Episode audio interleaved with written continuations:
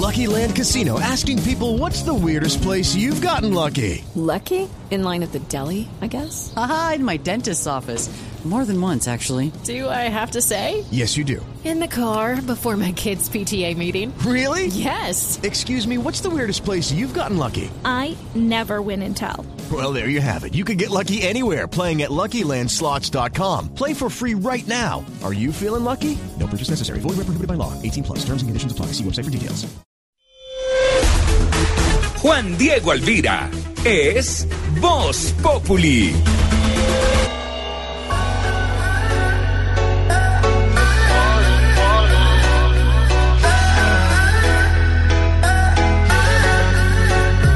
Cuando yo te vi, a mí se me paró el corazón, me dejó de latir. Quiero que estemos solos, por ti me descontrolo. Discúlpame mi amor por esta invitación. Vámonos para el baño, que nadie nos está viendo. Si no me conoces, nos vamos conociendo. Sé que suena loco, pero me gusta tanto. Estar un día más así yo no lo aguanto. Vámonos a la luna, vámonos para cine. Vamos a. Bienvenidos a Voz eh, Populi, muchas cosas que queremos contarles, divertirnos y por supuesto comenzar a hablar de los hechos más importantes que están ocurriendo en nuestro país, en el resto del planeta. Uno de ellos hoy se ha conocido, había mucha expectativa porque se había dicho que era probable que el día de hoy Colombia entrara a la OCDE, a ese llamado club de los países ricos, de las buenas prácticas, pero resulta Uno, que el Comité tres. de la Organización para la Cooperación y el Desarrollo Económico, OCDE, aplazó durante dos semanas la decisión de dar el visto bueno o no al ingreso de Colombia al llamado Club de los Ricos. Presidente, ¿cómo vio esa decisión? Juan Diego, ¿cómo está? Muy bien. Un saludo para todos los colombianos.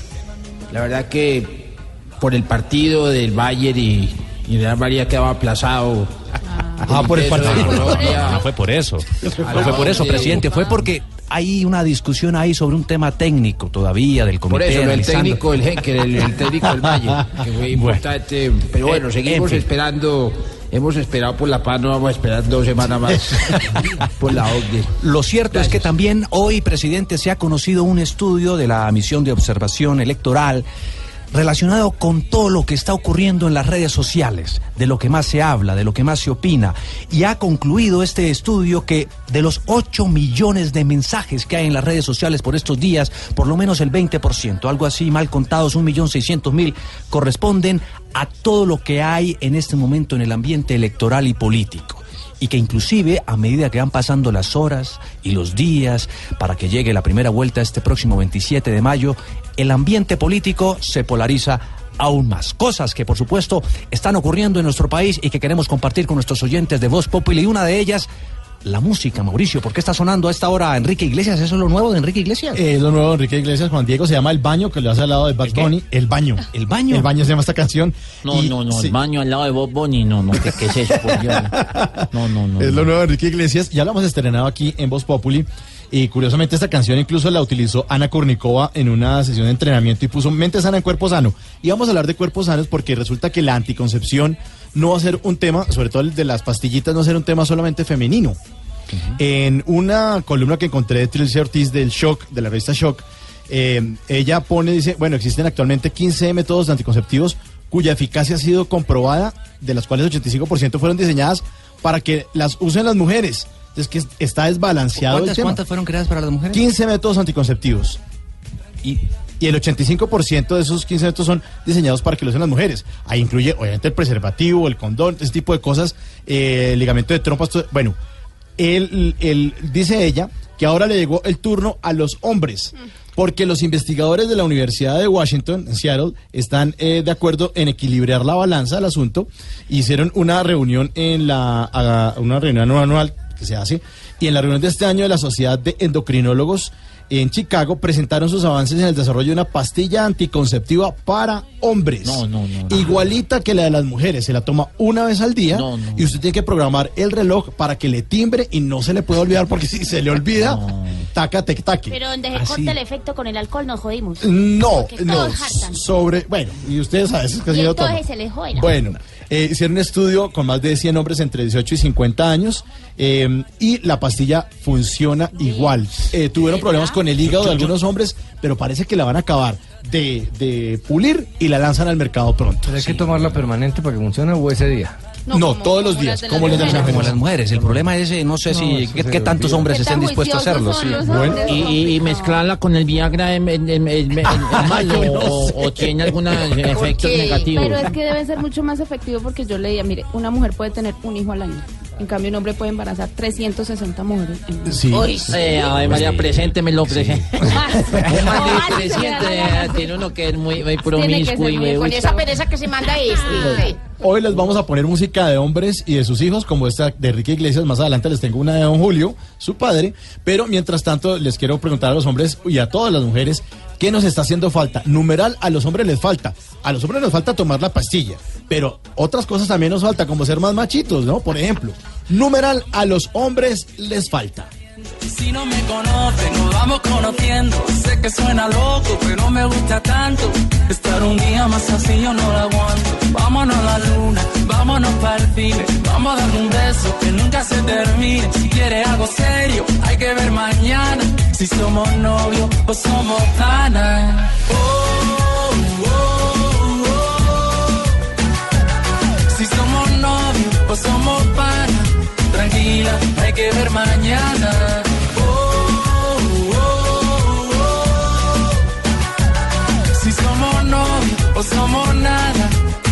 Tranquila, hay que ver mañana.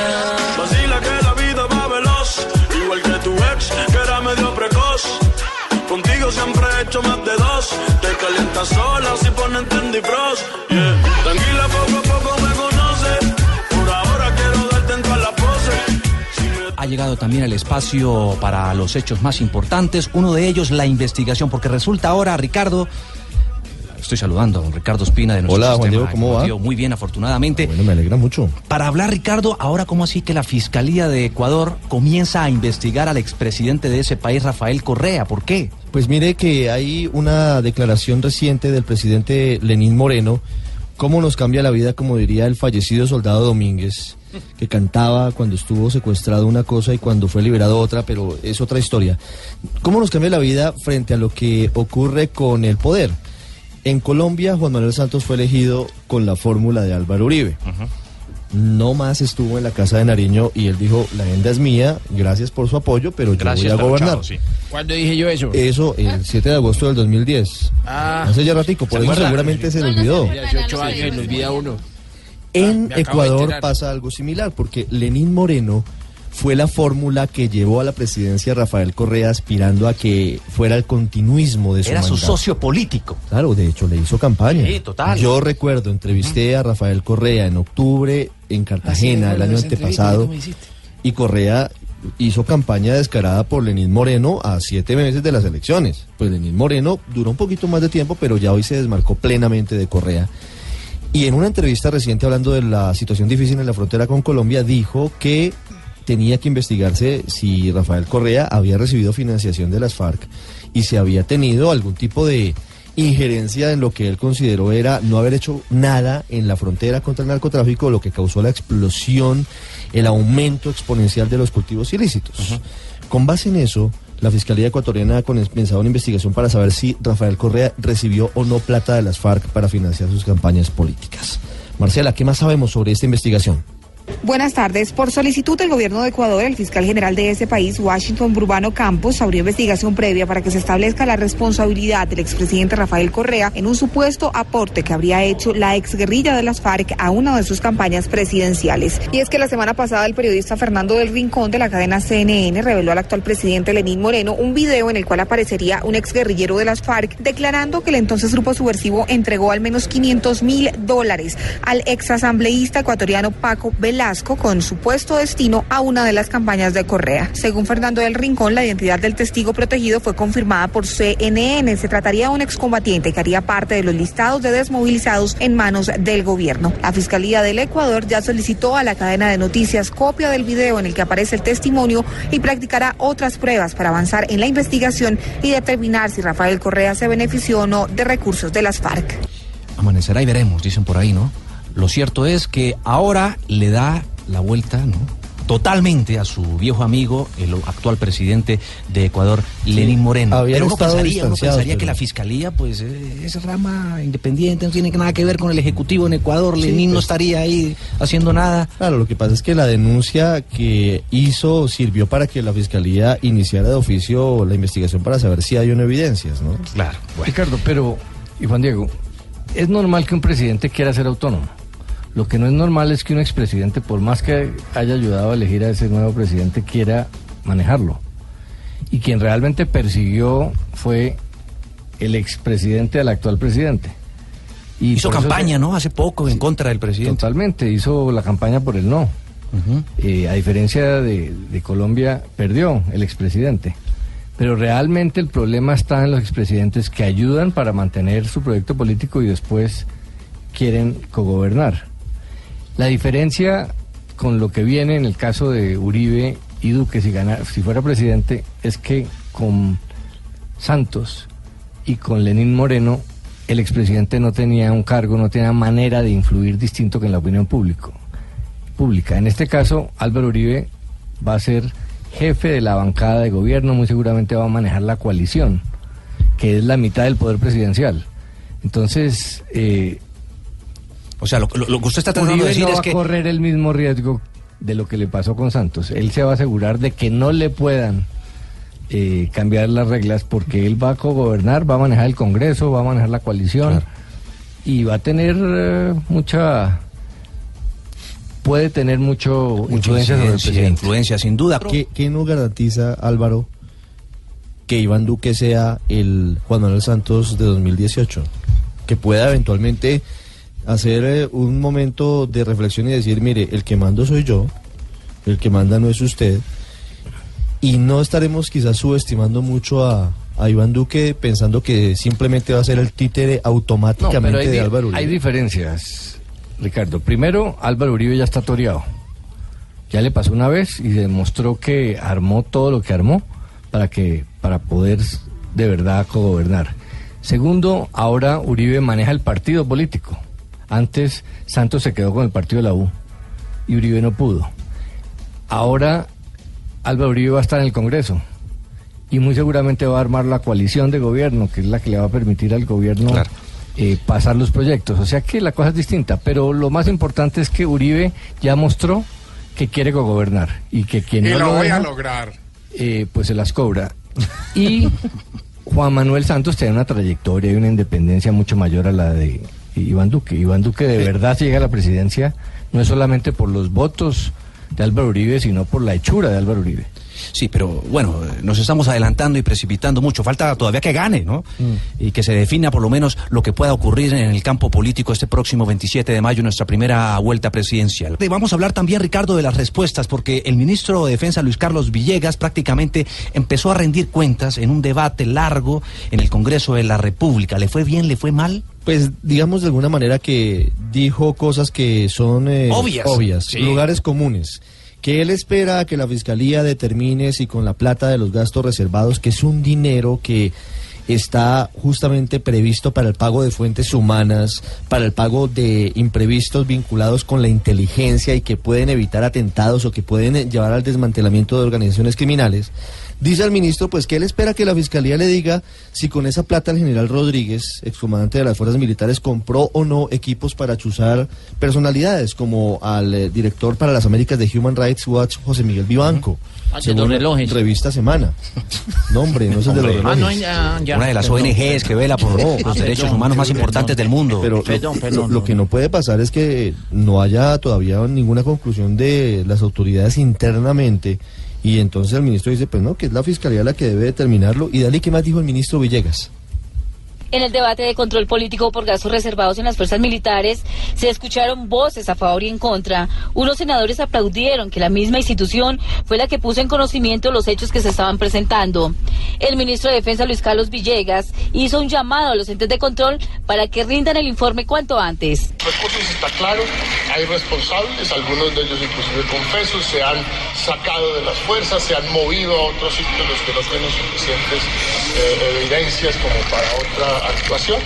Eh, y en la parte de mala utilización de equipos para hacer inteligencia indebida con personas o instituciones, yo le he pedido, se lo pedí personalmente ayer, telefónicamente al fiscal, que haya urgentemente resultados si es que hay responsabilidad. A su turno, el congresista citante del debate, Iván Cepeda, indicó que no queda tranquilo con la postura del jefe de la cartera y señaló que existe un problema grave y que las denuncias y alcances no son claros. Porque se ve que no hay mecanismos de prevención y de control sobre esta clase de inteligencia del Estado que funciona prácticamente como una rueda suelta. Cepeda señaló que lo que se evidencia es que se están filtrando informaciones, al parecer también vendiendo las mismas a partidos políticos. Muchas gracias, Idalí. Juan Diego, como dice Ricardo, lo que dice el ministro es una obviedad. Pues claro que la eh, fiscalía debe investigar, pero es que la responsabilidad política es del ministro. El hecho de que los gastos sean reservados no quiere decir que no tienen ni Dios ni ley. Debe haber investigación interna, monitoreo interno. Acuérdese que la exministra Marta Lucía Ramírez, cuando era ministra de Defensa, se enfrentó mucho con los militares y generó un mal ambiente eh, porque estaba controlando los recursos. El ministro civil Todo el mundo tiene- me la montó, yo recuerdo, Claro. Álvaro, gracias que toque ese tema, pero mejor dicho, ya se olvidaron del tema del robo que me hicieron. Ay, yo, mire, otra yo no he podido superar robo, esto, de verdad que no. Ah, muchas gracias. Hay temas muy, muy, Hay que- muy, muy sí. hirientes, de verdad que me marcan, de verdad, Me- mi vida. me- me- menos carreta a esta hora de la tarde. Subo Es acá, que- perdónenme, pero es que a mí me hicieron un robo que... Ya sabemos, señora, ya sabemos. Y nos, puede- nos podría, si le dejamos hablar, usted podría estar aquí toda la tarde. pero la verdad, que yo hablo mucho, necesitamos a ir a esta hora con el acuerdo, Ricardo, porque hay noticia importante relacionada con el Ministerio de Salud y las organizaciones de los pacientes. Sí, señor, es una muy importante noticia para dar claridad sobre quién está detrás de los movimientos y organizaciones de pacientes. Es, fundamental el trabajo de ellas porque es eh, quien defiende a las personas que padecen día a día la situación difícil con la CPS, con las citas, con los procedimientos. Pues hay un acuerdo, como lo estaba diciendo, para que se publique quiénes son sus financiadores. Esto evita que haya detrás intereses, por ejemplo, de multinacionales farmacéuticas y que la comunidad no lo sepa. Entonces, de frente, como debe pasar también con las invitaciones a los congresos médicos, como tiene que ser con los visitadores médicos y con todo el sector, pues aquí se avanza hacia las organizaciones de pacientes. Santiago Ángel, ¿qué más sabemos de ese acuerdo? Ricardo, pues eh, este es un acuerdo que se va a firmar el próximo viernes entre el Ministerio de Salud y varias organizaciones de pacientes. Lo que buscan es básicamente que la opinión pública, que la sociedad pueda saber quiénes son las personas que financian o las empresas que financian a las organizaciones de pacientes, porque recordemos que hay líderes que son muy críticos con eh, las eh, políticas públicas del gobierno, por ejemplo, en materia de los temas de la regulación de precios a los medicamentos y otras iniciativas que ha tenido la cartera de salud en los últimos años. Este acuerdo señala que todas eh, las fuentes de financiación van a tener que ser públicas. La información sobre la precedencia y destino de los recursos recibidos por las asociaciones en dinero o en especie para su constitución, existencia y funcionamiento. Pero además, eh, el acuerdo eh, suscrito entre el ministerio y pues estas organizaciones también establece que esta información va a tener que ser compartida a los pacientes, a los afiliados a la CPS a través de las redes sociales. Es muy importante porque en este momento el ministerio también está buscando una resolución, está por eh, decretar o por publicar una resolución que le va a pedir a todos los médicos que suscriben medicamentos que les informen al gobierno cuando son invitados a eventos o a foros internacionales de algunas eh, multinacionales farmacéuticas justamente para promocionar algunas marcas. Esto con el fin de que eh, esas invitaciones no tengan influencia en el momento en el que se suscriben los medicamentos. Entonces, este convenio, este pacto será firmado el próximo viernes y pues ya podremos conocer quiénes son las personas que financian a los líderes y a las organizaciones de pacientes. Muchas gracias, eh, Santiago. Ricardo, y a esta hora, ¿con qué tenemos que tener cuidadito? Hay que tener mucho cuidadito con el acuerdo de paz con las FARC, porque puede escapársenos por entre los dedos. O sea, lo que se está jugando es muy importante. Hoy hubo una reunión entre Timochenko y Mon Gilmore, que es el delegado de la Unión Europea para el acuerdo, eh, la embajadora nueva ante nuestro país de, de los grupos de los países europeos, preocupados por lo que está pasando, porque realmente lo que hoy está sucediendo es la crisis más profunda del acuerdo de paz. Se corre el riesgo de que las FARC finalmente se dividan, de que de nuevo tomen las armas unas personas que le apostaron en su momento a la entrega de los fusiles para participar en el Congreso y participar en política y en últimas eh, intentar por la vía legal los cambios que estaban planteando de forma muy equivocada con actos terroristas. Hoy Iván Márquez está en una zona en la que no, no hay problema porque esté, porque él no está a disposición de ninguna autoridad, pero está volviendo a una zona histórica de las FARC, Miravalle, que es el río Pato, el Guayabero, la zona donde nacieron las FARC. Y hoy mm, dice prácticamente que no vuelve a, a- a la, a la ciudad y que no se va a posicionar como congresista. Digamos, Márquez duró 20 años y más en la selva. Márquez se fue al monte porque como congresista de la UP intentaron matarlo. Es decir, eso es un poco de historia.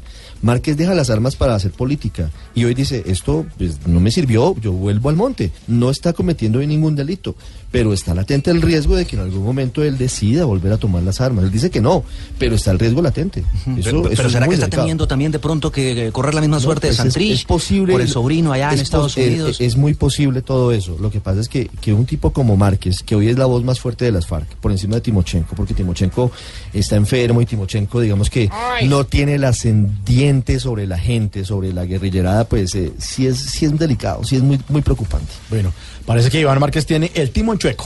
A este tema hay que ponerle mucho cuidadito. Cuidadito,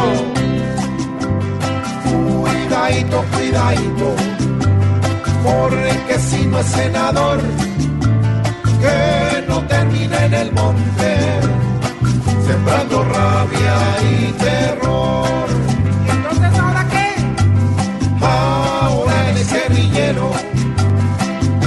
Dice ya no me postulo, seguro en su carrera nuevamente como un cuidadito, cuidadito, pues seguro la razón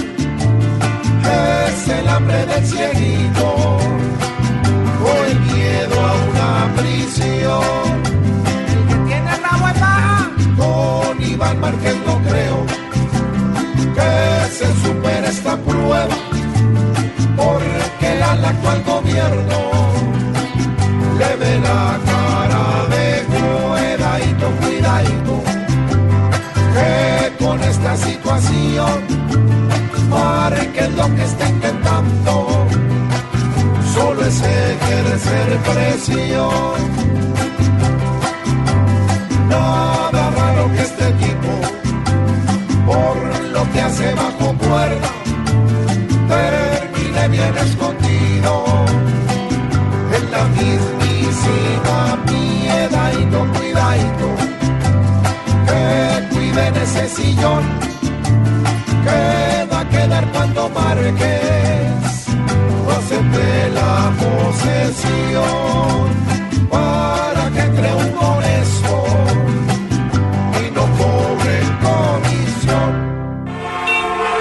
Estás en el trancón.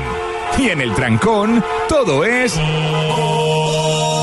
Voz Populi. En Blue Radio.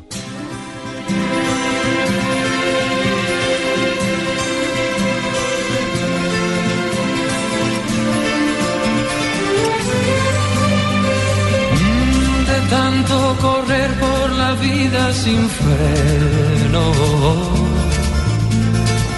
Me olvidé que la vida se vive un momento. De tanto querer ser en todo el primero. Me olvidé de vivir los detalles pequeños de tanto jugar con los sentimientos,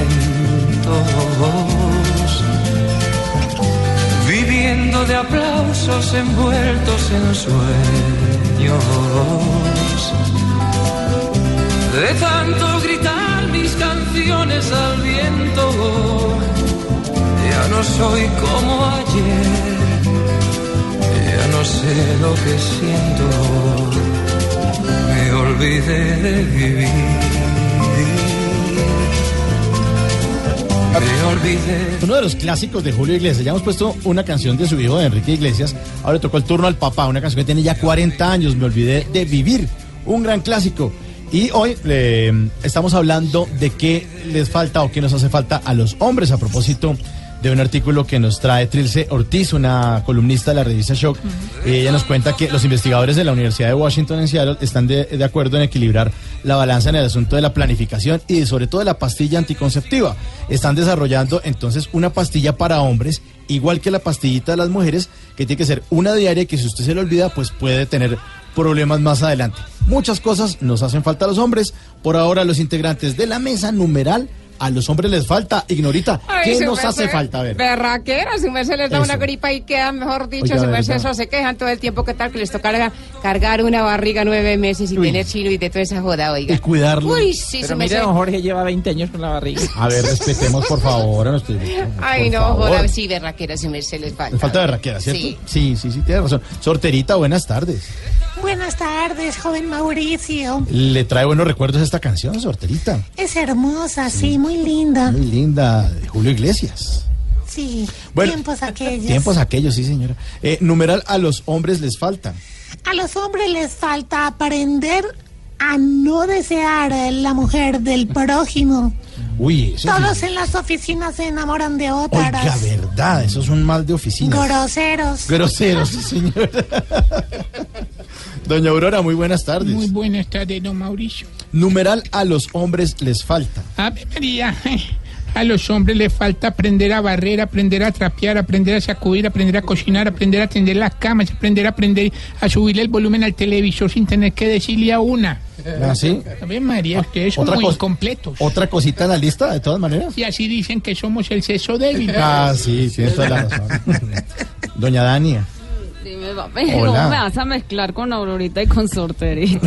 me parece que deberías poner algo ahí en la mitad, pero dale. A ver, numeral a los hombres les falta. Mira, mi vida, a los hombres les falta mucha libertad. Es, es el colmo, pobrecitos, qué pecado. No los dejan salir, No. los viven llamando a toda hora, ¿Verdad? no les dejan la vida en paz, permiso para todo. Tienen que volverse mentirosos para poder salir así sea con los amigos. Eso es pecado, eso no se hace. Eso a los hombres hace. hay que darle más libertad. Eso, de verdad, papi, como sí, así sí. que tengan sucursal y lo que necesiten, que sean tampoco. felices, papi, Bueno. porque es que pobrecitos, bien duro que les toca ya. Sí, sí, ya. Sí, sí, sí. Está Además que les Va controlen la billetera y todo. No, no, no, no. Ahí le está hablando Sorterita, ¿qué? Va de retro. de retro, Dania. Incitando. ¿Usted quiere- ¿En serio quiere hablar, Lucho?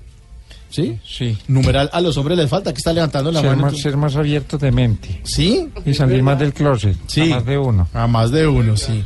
Señora, deje de discutir a ver si entonces venga y opine en el micrófono. A ver, pero finalmente. ese cuenta, papito, ¿Qué? hoy estaba hasta buen genio, ya me lo va a tirar. Es que usted cruza los brazos Yo y no mira para otro lado. diciendo tiempo. nada, pregunté a que no tengo todo el día ya calenté el guarguero, hágale ver. Numeral a los hombres les falta.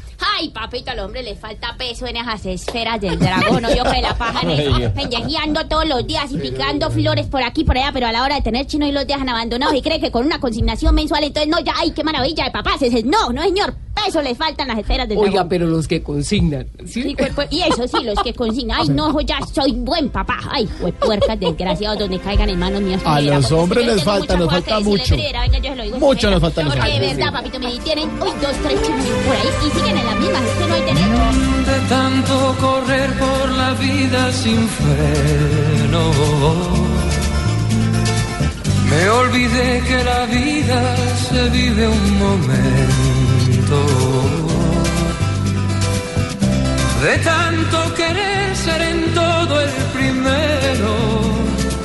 Me olvidé de vivir. Estás en el trancón. Y en el trancón, todo es. Voz Populi. En Blue Radio. Juan Diego Alvira. Es Voz Populi. Continuamos a esta hora en Voz eh, Populi, hablando de muchas cosas. ¿Le puedo dar dos noticias ellas- de última hora? Por supuesto. Perdóneme, es que Ay, no, aquí, faltaba, aquí en caliente.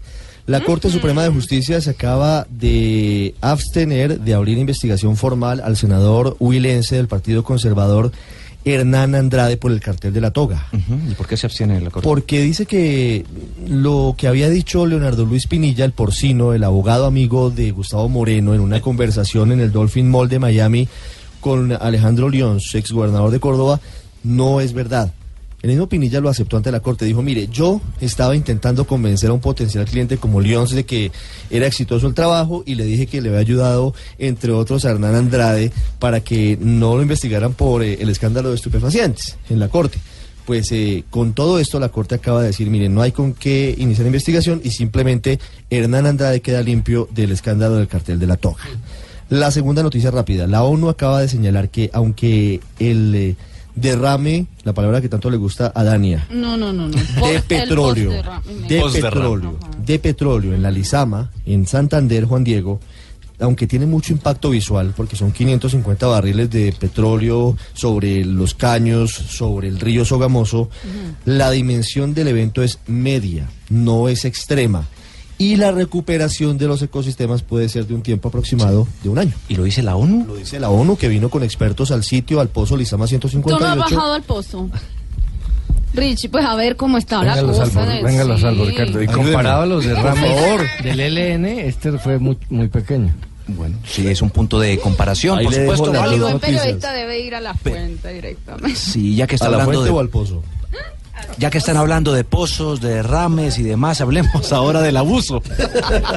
Ojo que, ojo que este tema, este tema es muy serio y este tema no, no, no, no admitiría ningún tipo de comentario porque es supremamente doloroso y ojalá algún día hiciéramos algo distinto a publicar cifras. Por ahora lo que podemos hacer- hacer es dar a conocer las cifras. Estoy hablando de los casos de violencia sexual y homicidio contra niños, niñas y adolescentes. Cada día en Colombia, 49 niños, como el suyo oyente, como su hijo, como su nieto, como su sobrino, son víctimas de abuso sexual. Y ese es un tema de fondo, uno de los problemas de fondo de la sociedad colombiana, porque esto replica y reproduce este terrible crimen, este terrible delito. Karen Borges. De acuerdo con el Instituto de Medicina Legal, la violencia sexual se ha incrementado en un 22% en todo el país, pero afecta en mayor medida a los menores de edad. Cada día, 49 niños, niñas y adolescentes entre los 0 y los 17 años son víctimas de violencia sexual. El doctor Carlos Eduardo Valdés, director de Medicina Legal. De tal manera que la violencia sexual hacia los niños es hoy un tema que nos debe preocupar a todos. En relación con los homicidios de menores de edad entre los 0 y 17 años, en el primer trimestre del 2017 se registraron 166 casos. En el mismo periodo de este año van 171 casos de menores asesinados. Muchas gracias por el reporte. Oh, Karen, entre tanto hablamos también de la captura en Medellín. Ha sido detenido por las autoridades Carlos Mario Triana, alias Mario Chiquito. Chiquito malo también le dicen a este Ay, no, hombre. pero ¿cómo así van a coger chiquito malo así? En esas ¿Le circunstancias. parece, ¿Le parece malo? No, no, no, ¿cómo van a ¿Le coger parece chiquito mal? malo así? Mire, es este, que ese es señor es- malísimo. este es un delincuente, uno de los más buscados en la capital antioqueña. En la Comuna 1 tenía azotada a toda la gente con extorsiones, con homicidios. Mario Chiquito o Chiquito Malo, Lucho. Camila Carvajal. Carlos Mario Triana Vázquez, alias Mario Chiquito, quien es el cabecilla del Audín Los Triana, fue capturado en el barrio Boston, esto es en el centro de Medellín. A través de su cuenta de Twitter, el alcalde Federico Gutiérrez confirmó esta captura, aseguró que era heredero de Elkin Triana, capturado hace pocos meses. Alias Mario Chiquito fue detenido después de labores de inteligencia de la Policía Metropolitana cuando se movilizaba en un taxi en el centro de la ciudad. Él estaba desarmado. Sin embargo, al momento de la captura opuso resistencia, por lo que fue necesario un refuerzo de hombres para detenerlo. Triana ya había sido capturado el 9 de febrero de 2011 y ahora deberá responder por concierto para delinquir. Gracias, eh, Camila. Y también hay un drama que se está viviendo alrededor de este bebé Alfie Evans, luego de que la Corte de Apelaciones del Reino Unido respaldara hoy la prohibición dictada por el Tribunal Superior de Manchester para trasladar a Italia a Alfie, Ricardo. Sí, es una situación dramática en la que ya han intervenido el Papa Francisco, gobiernos de Europa. El caso del pequeño Alfie Evans es que definitivamente no tiene cómo salvarse. Es un bebé que no tiene actividad cerebral. Está viviendo de manera artificial y lo desconectaron. Digamos que lo que se pretende es darle una muerte digna. Sin embargo, los padres habían pedido el traslado a Italia para darle algún tipo de tratamiento y para mantenerlo con vida. Hoy se negó esa posibilidad por parte de un tribunal en Manchester. Pero es terrible lo que está pasando porque su papá ha tenido que darle respiración boca a boca. Eh, No puede ser más doloroso todo esto. el debate de nuevo es en torno al derecho a la muerte digna. ¿Hasta dónde va el límite de mantener a alguien vivo sin condiciones realmente que permitan de alguna forma vivir con dignidad? Y eso se abre de nuevo en este caso que está viviéndose en el Reino Unido. Malena, ¿qué sabemos más sobre este asunto?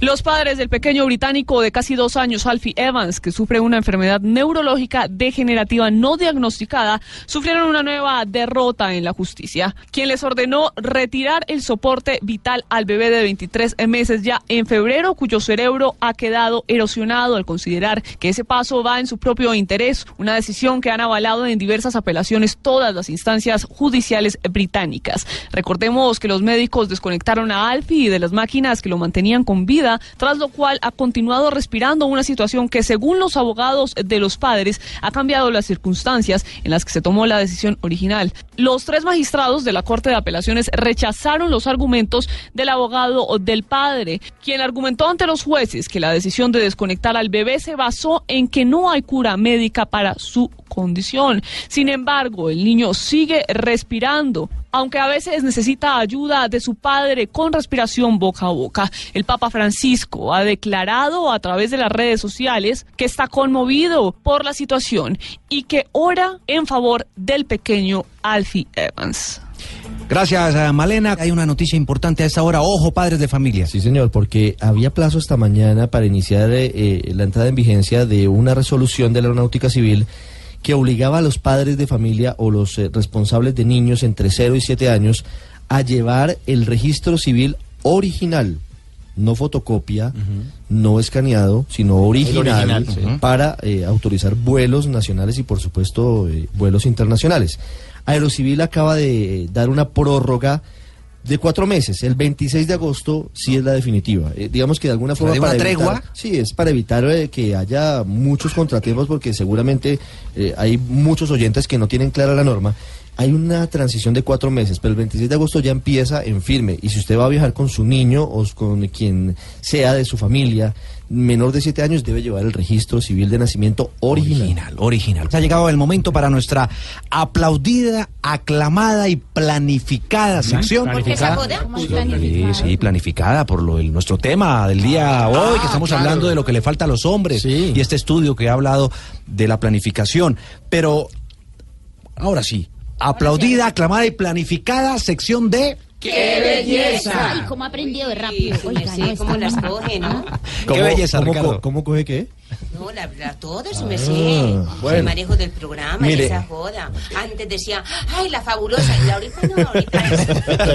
¿Lo qué es? Fabulosa usted, fabulosa Mire, usted. eh, eh, en Barranquilla hay una situación dramática. Los papás de una menor de 15 años de edad, de una niña de 15 años de edad, con un cuadro psiquiátrico severo que es venezolana, están pidiendo atención médica urgente. Esto es parte de lo que significa el traslado de la crisis de los venezolanos a Colombia.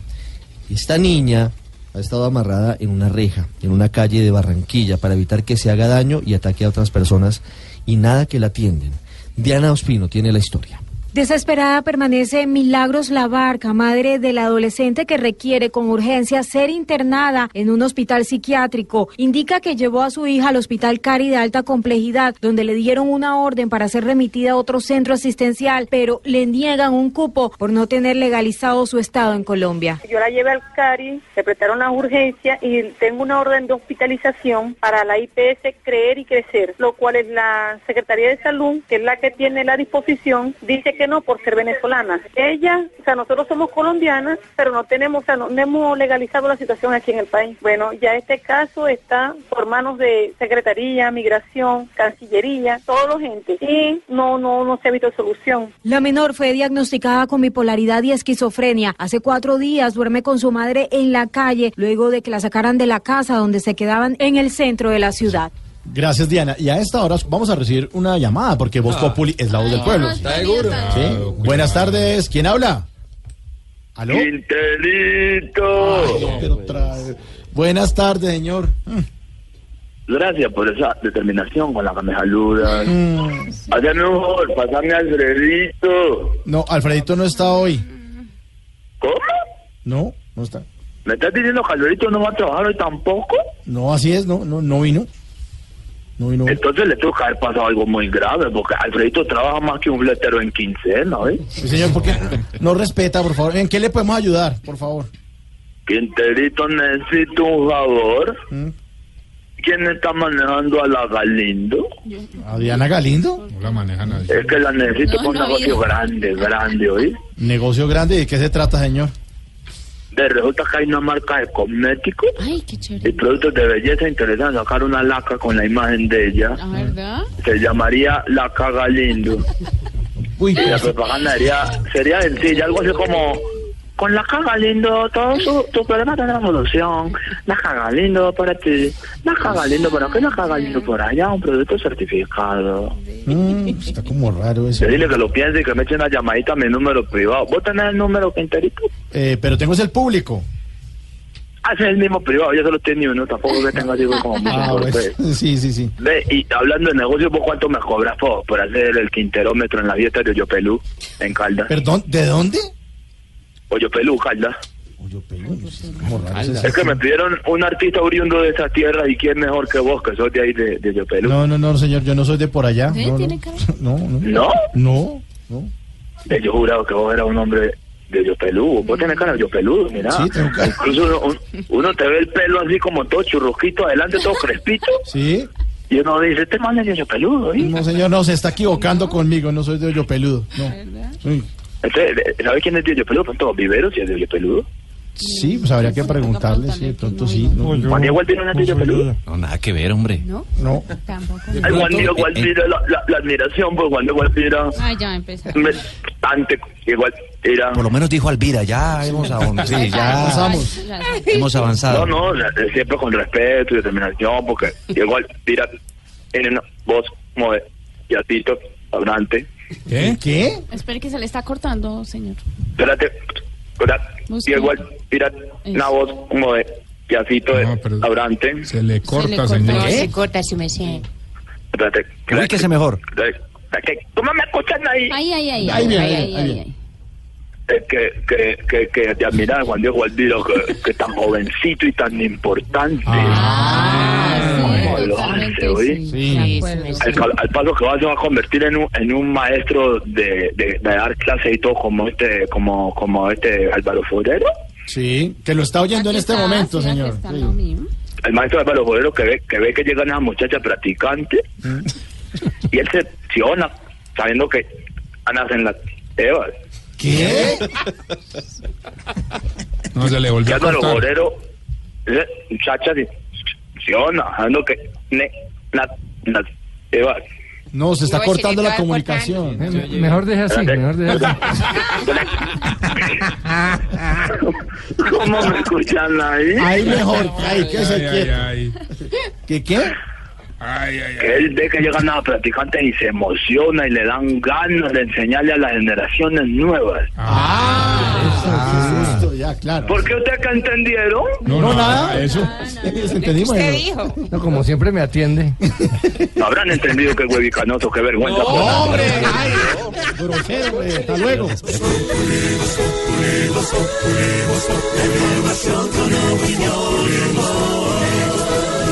Tenemos opinión, mucha imaginación. La noticia está acá y el mejor buen humor. En tu radio siempre a las cuatro. Huele el Es la hora mía. Sí, ¿por qué? Porque es la hora de Juanito, tío Juanito. ¿Qué quiere preguntar, Siempre. Juanito? ¿Siempre? Sí, Bueno, despáchese. hágale. Juanito preguntaba con deseo de saber las cosas que en Colombia no podía comprender. Juanito, tus preguntas las vamos a contestar y si quedas con dudas las podemos aclarar. Tío Pipe, A ver, Juanito. póngale cuidado. Ah, ah,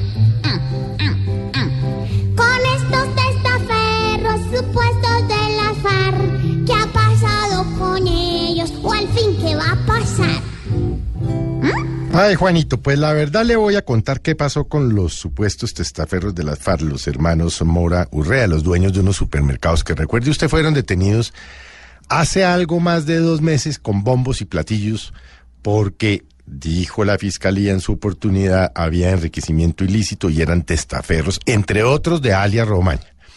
Pues ayer el juez de garantías eh, lo soltó porque dice el juez que, primero, que no está en estado probatorio el juicio y que por lo tanto, pues no le interesa ver realmente las pruebas a, fondo. Y segundo, que ellos no constituyen un peligro para la sociedad y que por lo tanto pues deben estar en libertad. Es un juez garantista, por eso se llama juez de garantías. Por supuesto la fiscalía ha dicho que va a interponer todos los recursos a los que tiene derecho, pero estas son las cosas que pasan en el país y es que en gracia de discusión y asumiendo que no haya las pruebas suficientes, aunque la fiscalía dice lo contrario, Juanito, ¿quién va a resarcirle los daños a esta familia Mora Urrea que ha dicho que tiene este negocio desde los años 50, que era un negocio que había iniciado su padre hace algo más de 40 años o 50 años o lo que usted quiera. La verdad, por eso hay que tener mucho cuidado, Juanito, en este tipo de informaciones que mediáticamente son el escándalo del día, pero que son realmente los jueces, que no los medios, los que deben evaluar lo- las pruebas que presente la fiscalía y, por supuesto, la- las que mm, muestre la defensa. Así pues que en este caso, Juanito, tendremos que ser muy prudentes para no ir a afectar indebidamente, si eso llega a suceder, el nombre de una familia que dice ha estado dedicada a negocios lícitos desde hace muchísimos años. Así pues, que hoy estos hermanos, los tres hermanos, están en libertad, esperando en libertad a que se inicie la etapa importante del proceso, del juicio, que es la etapa probatoria. O sea que, como dicen Juanito, amanecerá y veremos. Pero igual quedaron supermercados. Esperamos, Juanito, que todo claro esté ya. Mañana nuevamente te esperaremos acá.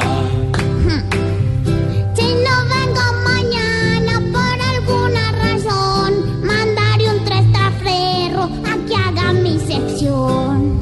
Pobre Juanito preguntón, siempre buscando explicación. Solo Blue Radio le dará contestación. Que vas llegando tarde a casa. Y cuando llegas tarde en la casa, todo es Voz Populi.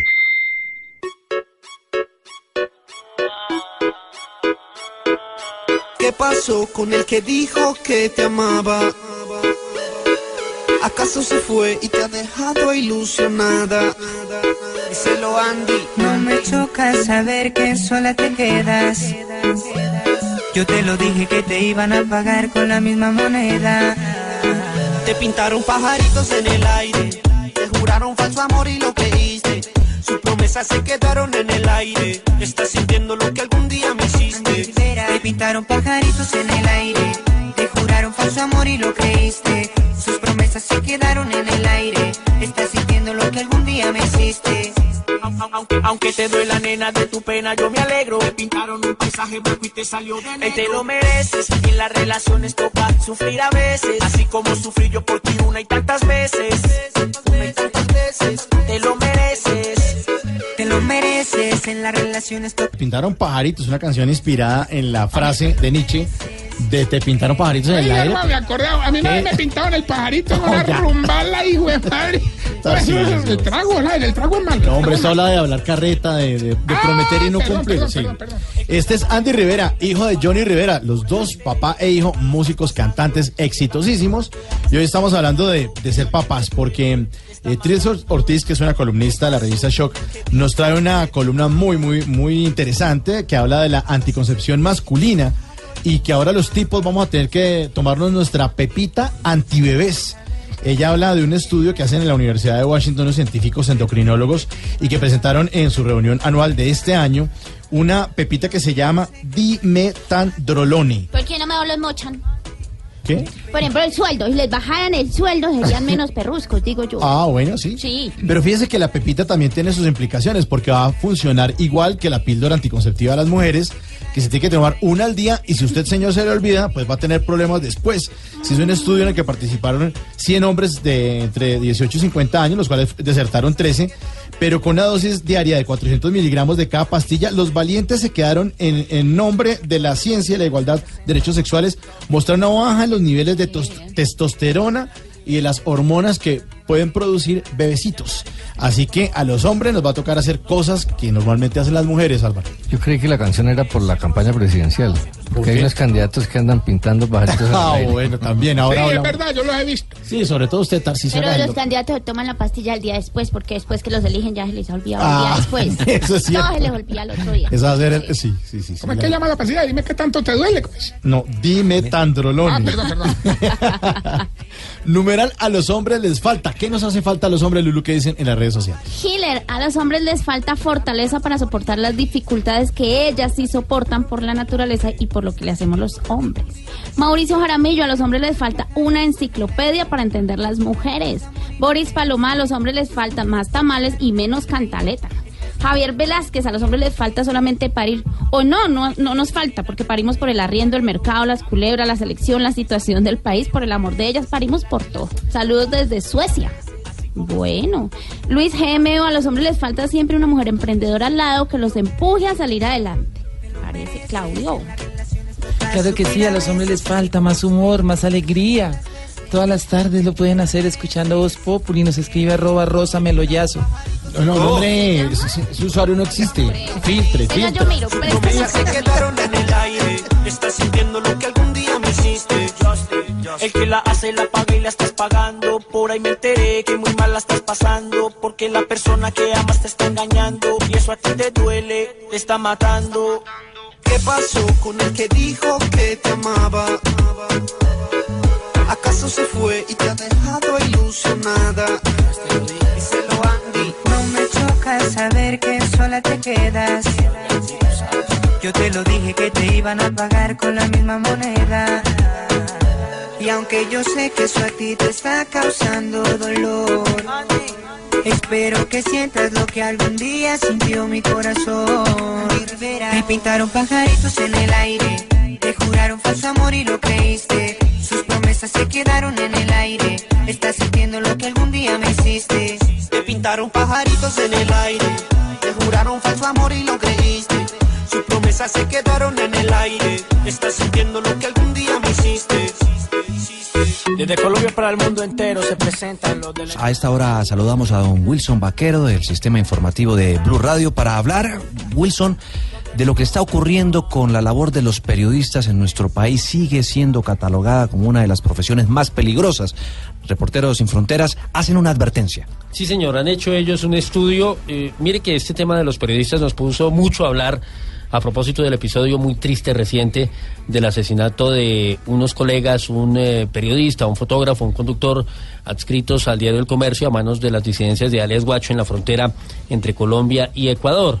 Pues eh, ahora el tema tiene, eh, claro, eso nos hizo pensar, digamos, mm, acerca de, de la problemática del conflicto que afecta a los dos países, pero en este caso una amenaza y un hecho que se consolidó directo de agresión eh, y en este caso de homicidio en contra de sus colegas ecuatorianos. Pero Reporteros Sin Fronteras, como usted bien lo indica, fue más allá y pues ha hecho un- un- una evaluación acerca de lo que está ocurriendo con el tema de la libertad de prensa en América Latina y encuentra que Colombia sigue siendo uno de los países, no solamente de América Latina, sino del mundo más peligrosos eh, para los periodistas y que aún permanecen las amenazas de grupos armados contra medios de comunicación y contra colegas comunicadores que ejercen su oficio, particularmente en las regiones que por supuesto es donde resulta más difícil este tema.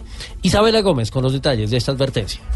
A pesar de notar una ligera mejora en la situación de la libertad de prensa en América Latina, Reporteros Sin Fronteras revela hoy su más reciente informe en el que se raja Colombia, ocupando hoy el puesto número 130 en la clasificación mundial de la libertad de prensa. Esto después de Venezuela, que experimentó la mayor caída del continente, perdió seis lugares en la edición 2018 de la clasificación, ocupando el lugar número 143. Por otro lado, se encuentra Costa Rica ocupando ocupando la posición número 10 de la lista, lo que lo convierte en el país mejor calificado del continente americano. Colombia, según la clasificación mundial, generó grandes esperanzas luego del acuerdo de paz, esperanzas que aún están lejos de cumplirse, pues data la investigación que las agresiones y los secuestros siguen siendo frecuentes. Grupos armados como el ELN, dicen textualmente, intentan hacer callar a los medios de comunicación alternativos o comunitarios que investigan sus actividades. Gracias, Isabela.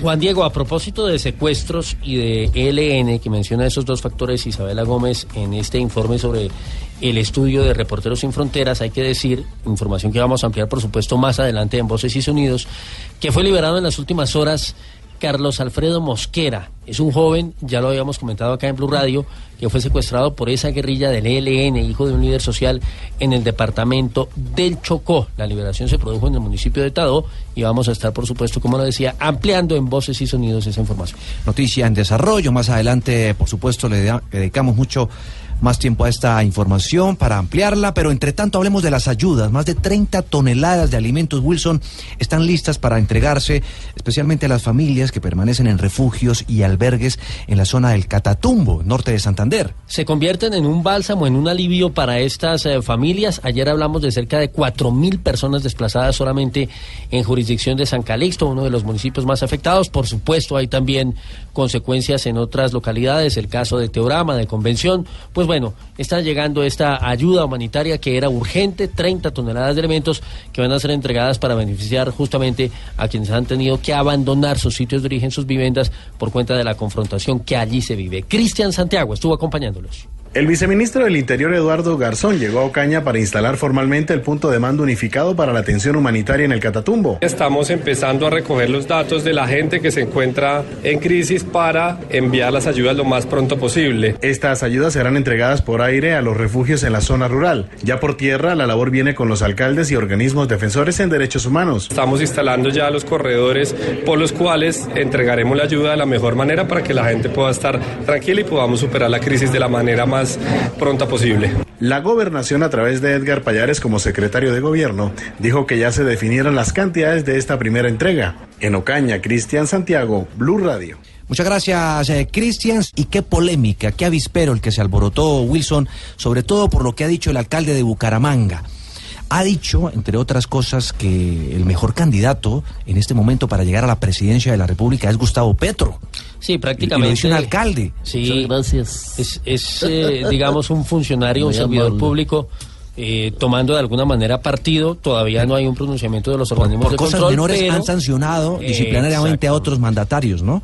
Aquí el tema es si hay o no participación en política. Lo cierto es que está armada justamente esa polémica porque también hace referencia a los eh, demás candidatos presidenciales, pero señala claramente su preferencia por Gustavo Petro. Dice que tiene unas propuestas claras, particularmente en el tema laboral. Habrá que ver, digamos, cómo evalúa eso en esencia la Procuraduría, que es la encargada Es- es la de los temas disciplinarios en este caso. Sí, señor Luis Fernando Acosta. El alcalde Rodolfo Hernández dijo en un evento que el candidato Gustavo Petro es el único que tiene propuestas sobre temas agrícolas. Esto lo dice en medio de otra investigación de la Procuraduría en su contra, también por presunta participación en política. El único que me lo ha dicho eso es Petro. Ahora que Petro dice una cosa y hay otra, haga otra, no sé. Pero el único que tiene como claro de dónde va a salir la involucración de toda la capacidad de mano de obra que tenemos los colombianos es él. Y sobre los otros candidatos dijo, Se van a acabar con la corrupción, pero tienen todos los corruptos metidos en la campaña. Entonces, ¿usted cómo acaba la corrupción si los corruptos son los que van a poner los votos amarrados? Previamente, el alcalde de Bucaramanga había enviado a todos los candidatos a la presidencia una carta abierta para que firmaran un compromiso en la creación de un fondo de transformación y la defensa de los recursos naturales. La Procuraduría investiga a este mandatario luego de otras declaraciones donde pedía no votar en las pasadas elecciones legislativas por miembros de clanes familiares que se mueven en la esfera política de Santander. Nos vamos para nuestro auditorio, ya Mauricio se está acomodando, porque hoy en Comediantes de la Radio tenemos un caso muy exclusivo. Fíjese usted, es una mujer eh, que durante la indagatoria que rindió en la Corte Suprema, hombre, utilizó todas sus dotes actorales. Me da mucha risa porque en este país muchos no tienen eh, vergüenza para robar, pero sí a la hora de declarar, por ejemplo, el señor Musa lloró y con toda la familia. Eh, el magistrado malo eh, se puso malito. Se enferma. Y ahora tenemos a esta mujer que es que también acudió al llanto. Pero no, que sea Mauricio que nos la presente, porque yo me muero de la risa por ver qué dijo.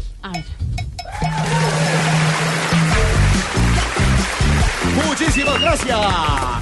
Gracias por estar aquí en el auditorio de comediantes de la radio. Mi nombre es Mauricio Quintero y estoy aquí para presentarles a una comediante muy especial. Les voy a dar pistas a ver si adivinan quién es. Dicen que ella montó una estructura electoral para corromper votantes en Barranquilla. ¿Nada? Otra pista. Dice que repartió 7 mil millones de pesos para aceitar un ejército de votantes que vendieron sus votos a 50 mil pesos por cabeza. ¿Ya saben quién es? Sí, señores. Y aquí nos va a mostrar exactamente el mismo show de estreno que hizo en estos días en una audiencia para su indagatoria. Recibamos con un fuerte aplauso a Merlano.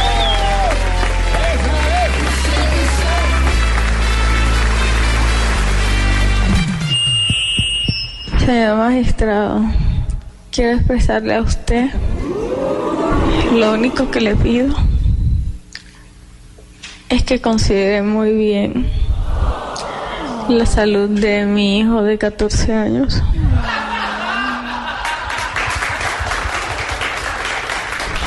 con el que he tenido muchas dificultades a lo largo de los años. Y yo soy su único soporte. Aunque Colombia entera me señale cosas diferentes a lo que es mi realidad. Yo soy una mujer inocente.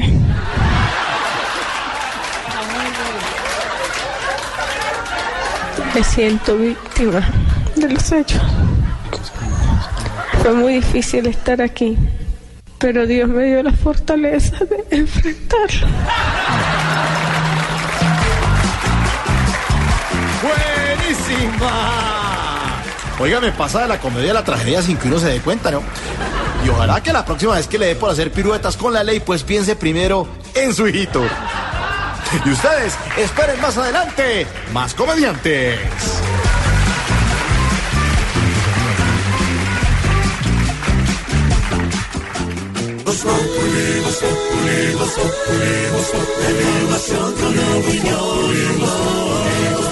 Tenemos opinión, mucha imaginación. La noticia está acá y el mejor buen humor.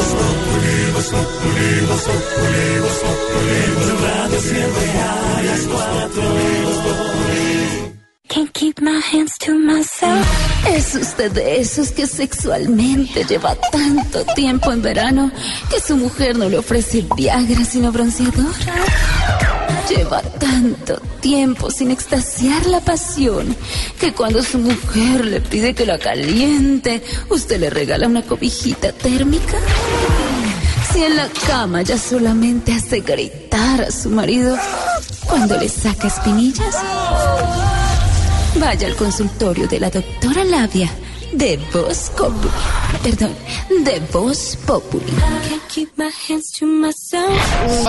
Oh, hola, hola, hola, hola. Juan Diego, ¿cómo estás? Labia. Te veo muy triste. Desde que tuviste la niña no te exploras demasiado. ¿Qué tal?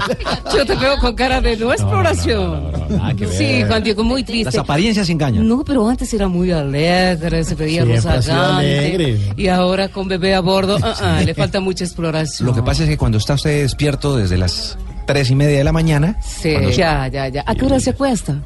¿Ah? ¿A qué hora se acuesta? a las 10, 11. ¿Y sin explorar? No, no, no, no, no, fatal. Bueno, hola a todos mis ratoncillos blancos de la autoexploración. Aquí llegó doctora Labia para enseñarlas a practicar la danza. ¿Así? ¿Cuál danza? La de la fertilidad. Quiero contarles sobre un estudio revelado por la sexóloga india Mohala Ranura. Ella Pero, dice... pero, ¿cómo se- cómo llama la- Mohala Ranura. ¿Mojala? Sí, Mohala Ranura. Eh, eh, ella nos cuenta sobre la importancia del estiramiento antes del sexo. Ah, sí, sí. Y si el hombre está mal dotado, ahí sí que es importante el estiramiento, Mauricio. Ah, sí. sí, eso, bueno. Bueno, vamos ahora con mis tipos de amantes de hoy. ¿Les parece? Bueno, voy con posición número uno. Y tenemos al amante tipo Santrich.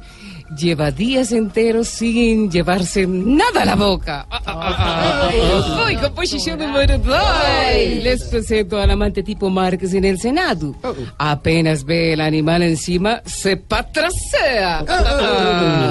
Voy con posición número 3. Está el amante tipo Venezuela con la crisis. No tiene quien le arrime el pan. Ah, ah, ah, ah. Voy con posición número 4. Ay, me encanta el 4. ¿Cómo es, Aurorita? Cuatro Ay, qué belleza. Y por último está el amante tipo James. Sabe muy bien cuándo hay que meterla toda. Ah, ah. Bueno, esto fue todo por hoy. Y recuerden darle más duro que a pollito de mago. Ah, ah, ah, ah. Y explórese hasta que salga escarcha y todo lo más. Explórate, Juan Diego. Te hace falta, yo sé por qué te lo digo. Voy a seguir su música. Estás en el trancón. Y en el trancón, todo es. Voz Populi. En Blue Radio. A esta hora hay debate, ¿no? De los candidatos a la presidencia de la República. Sí, señor. Debate que ha Hay sido- dos debates hoy. Hoy, hoy este, este que está en este momento y que están transmitiendo por la página del diario El Tiempo es de economía y salud. Están Duque, Vargas Lleras, De la Calle y Petro. Ajá. Son los cuatro candidatos que están en ese momento debatiendo, hablando de los temas de la economía y demás. Pero por supuesto, todos los días hay un nuevo debate, a toda hora hay debates. Ya muchos le están sacando el cuerpo a los debates, entre ellos Sergio Fajardo, que no ha ido ni al de hoy ni al de ayer, tampoco fue, que también era relacionado con el tema de la economía. Pero hablando como ahora... digo, esta noche va a haber otro, ¿no? Que además, digamos, ahí se espera la firma de un convenio, un pacto muy importante que ha sido llamado el Pacto de la No Violencia. Los candidatos ahí se van a comprometer a desarrollar sus campañas en un ambiente de tranquilidad, dentro de políticas libres de violencia, y se espera que ese pacto sea firmado hoy en la Universidad Sergio Arboleda. Mire, están eh, eh, invitados y en principio confirmados Vivian Morales, ¿Confirmó? Sergio Fajardo, de quien usted habla, Humberto de la Calle, Iván Duque, Germán Vargas Lleras y Gustavo Petro. Así es. Esa iniciativa ha sido liderada por Monseñor Héctor Fabio Henao y por eh, Bruce McMaster, uno de los eh, más importantes líderes de los gremios en Colombia, de hecho, del Andy, ¿no? Consejo parte Gremial, exactamente, de la Andy, sí señor. que está liderando este debate también que se lleva a cabo a esta hora entre algunos de los candidatos a la presidencia de la República. Pero ya que estamos hablando del tema económico que tiene tan preocupados a los gremios, a los colombianos en general, hablemos de lo que ha presentado el Banco de la República, un informe macroeconómico al Congreso de la República y que habla de la inflación. ¿Cómo estamos en ese sentido, Wilson?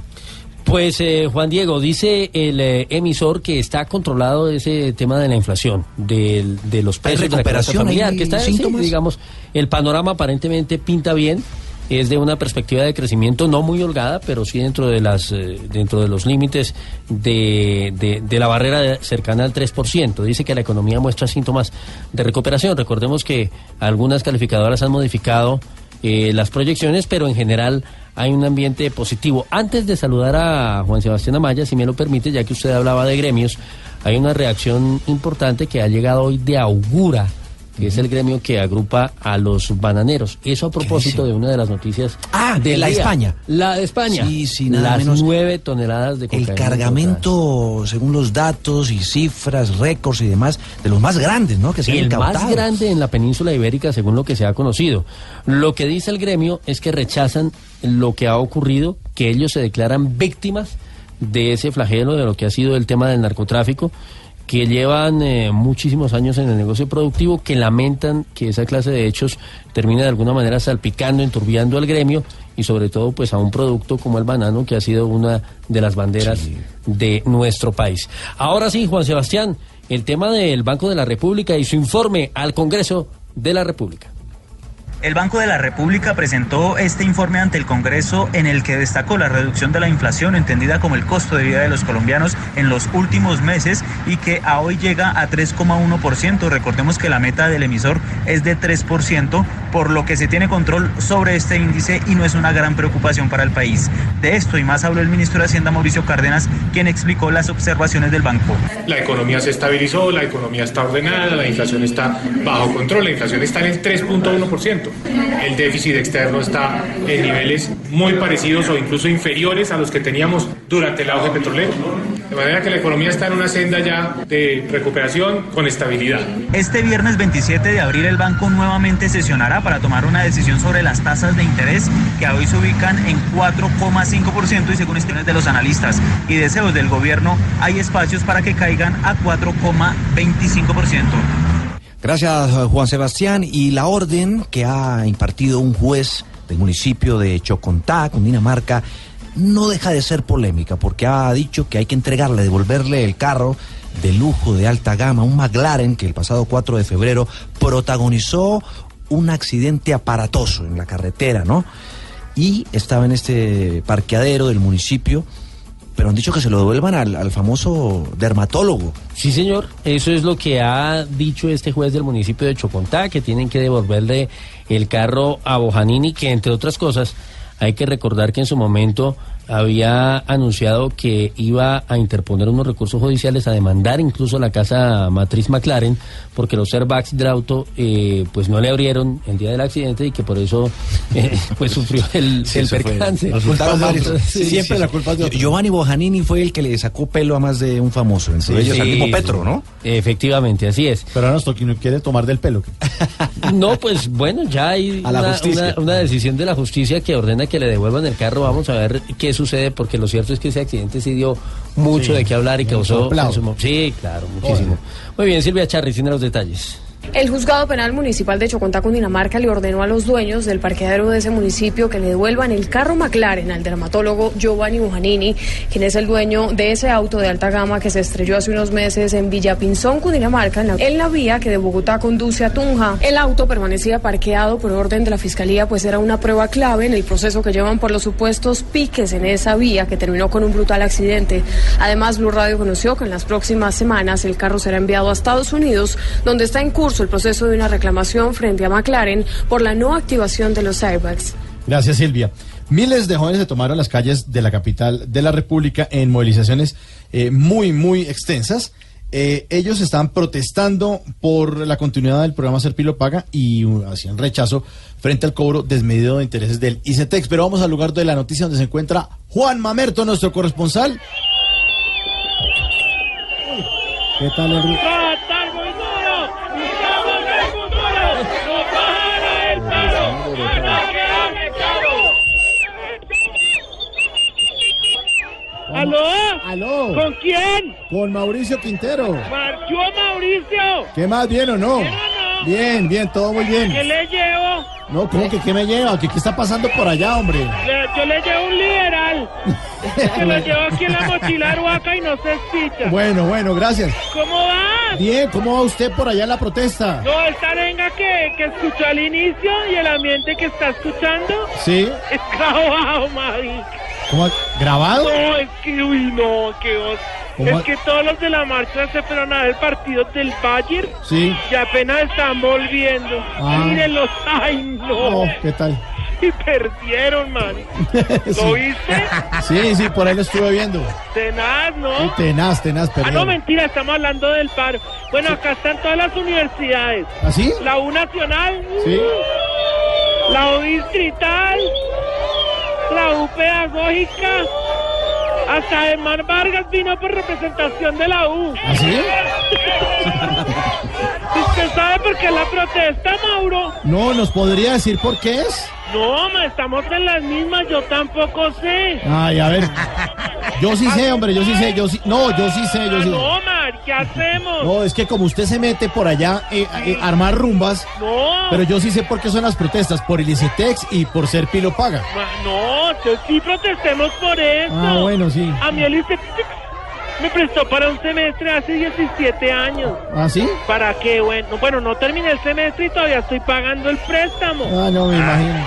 Oiga, Juan Mamerto, Señor, ¿quiénes lo acompañan hoy? eh, pues bueno, eh, a- hoy me acompaña el sindicato de personas socialistas necesitadas. ¡Sin pezones! ¡Sin! ¡Sin ¿Qué es eso? También está con nosotros el sindicato Camioneros del Tolima con Oscar Iván. ¿Sí?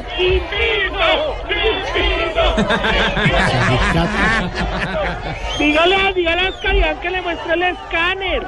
¿Sí? Sindicato de Pioneros del Tolima sin pito. ¡Atención! ¡Atención!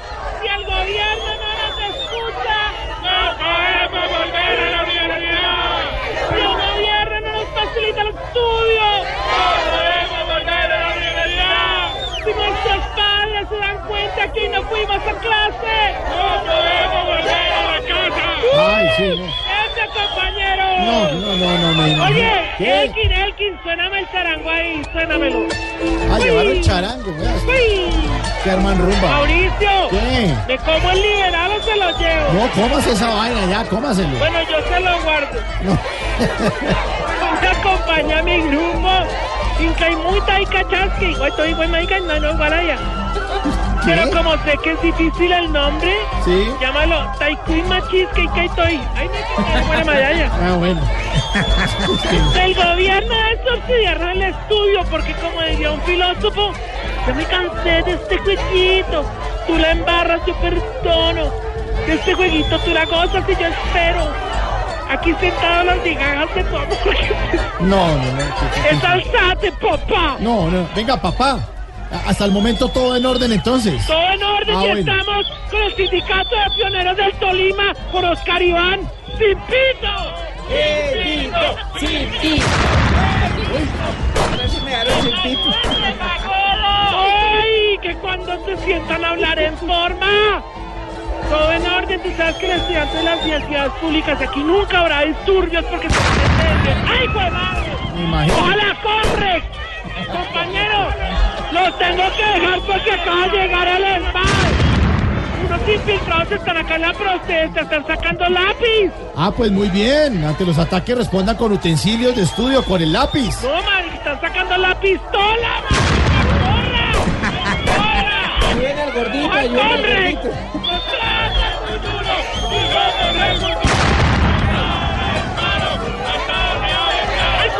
Hasta luego. Adiós. Adiós. Cuidado con el charango.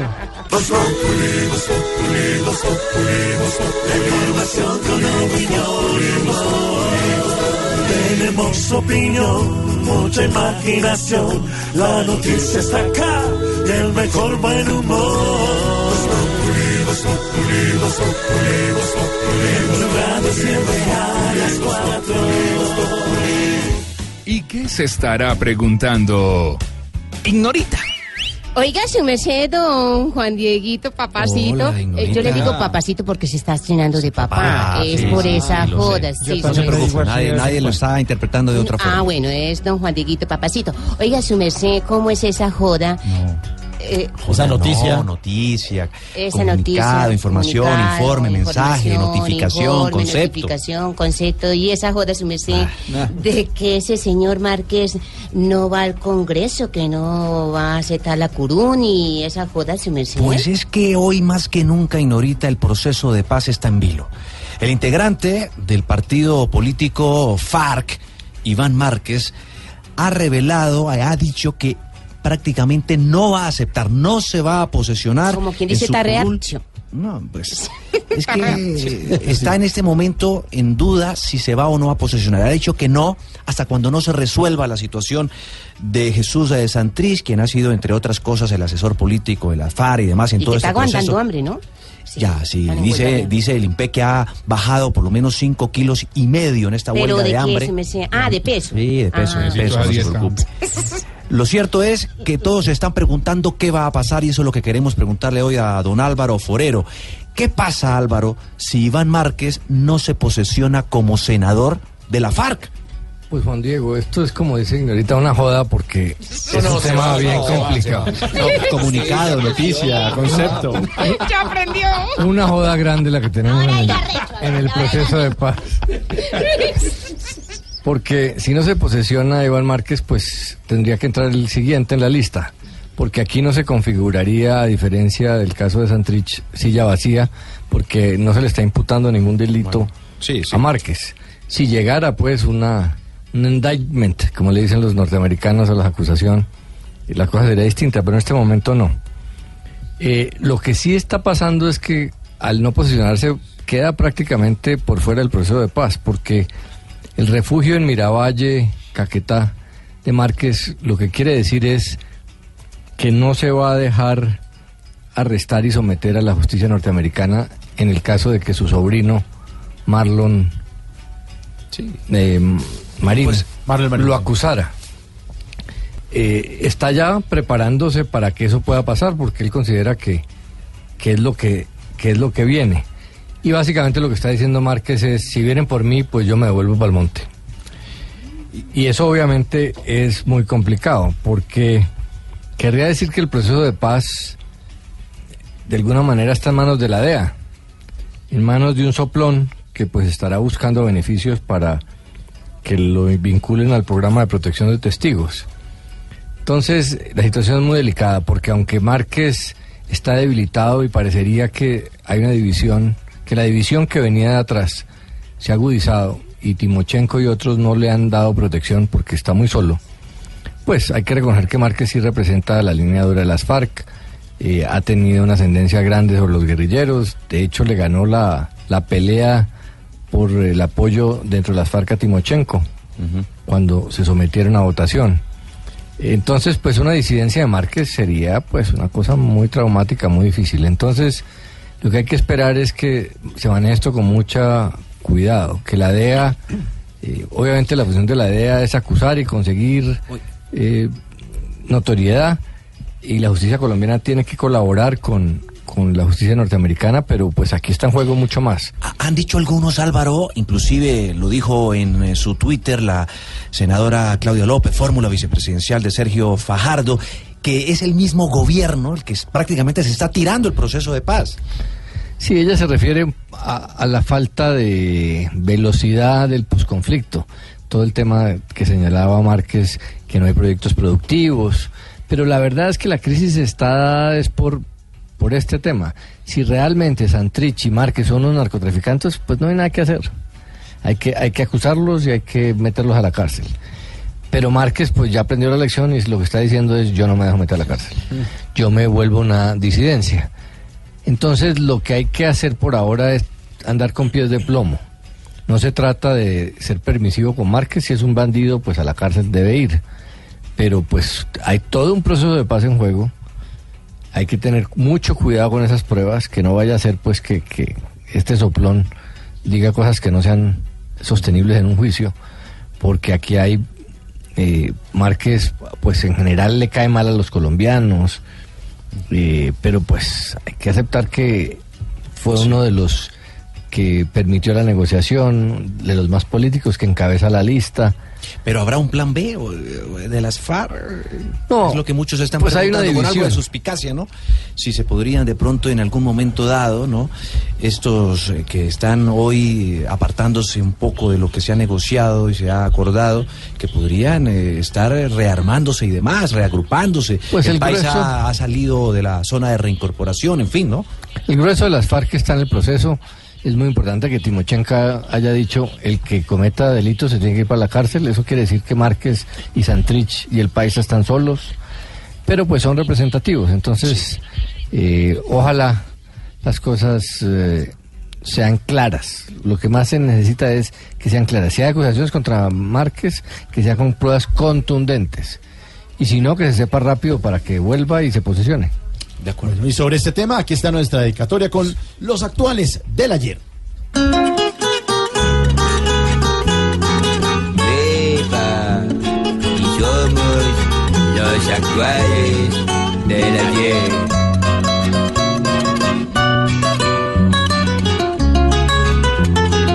Vuelve y juega otra vez con el caso Santrich, que con Chudy Iván Márquez quiere que el acuerdo lo saque de allí.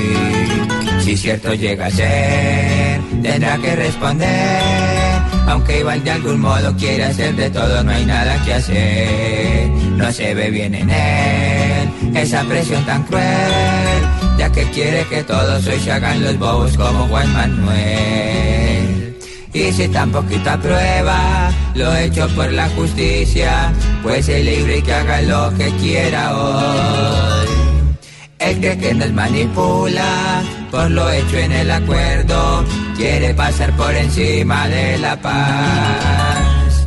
Pero solo es un cobarde que de lejos habla fuerte y piensa que puede salvar a Santrich. Y si al final Iván Márquez ser un senador no quiere, pues mucho mejor para nuestro país.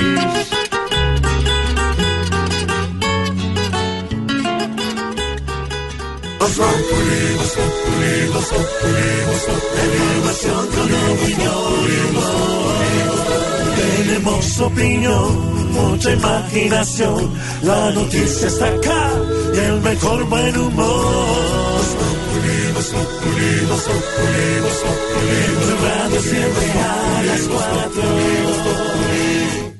Por más que ruegues y me pidas que no te llame, yo no me puedo aguantar.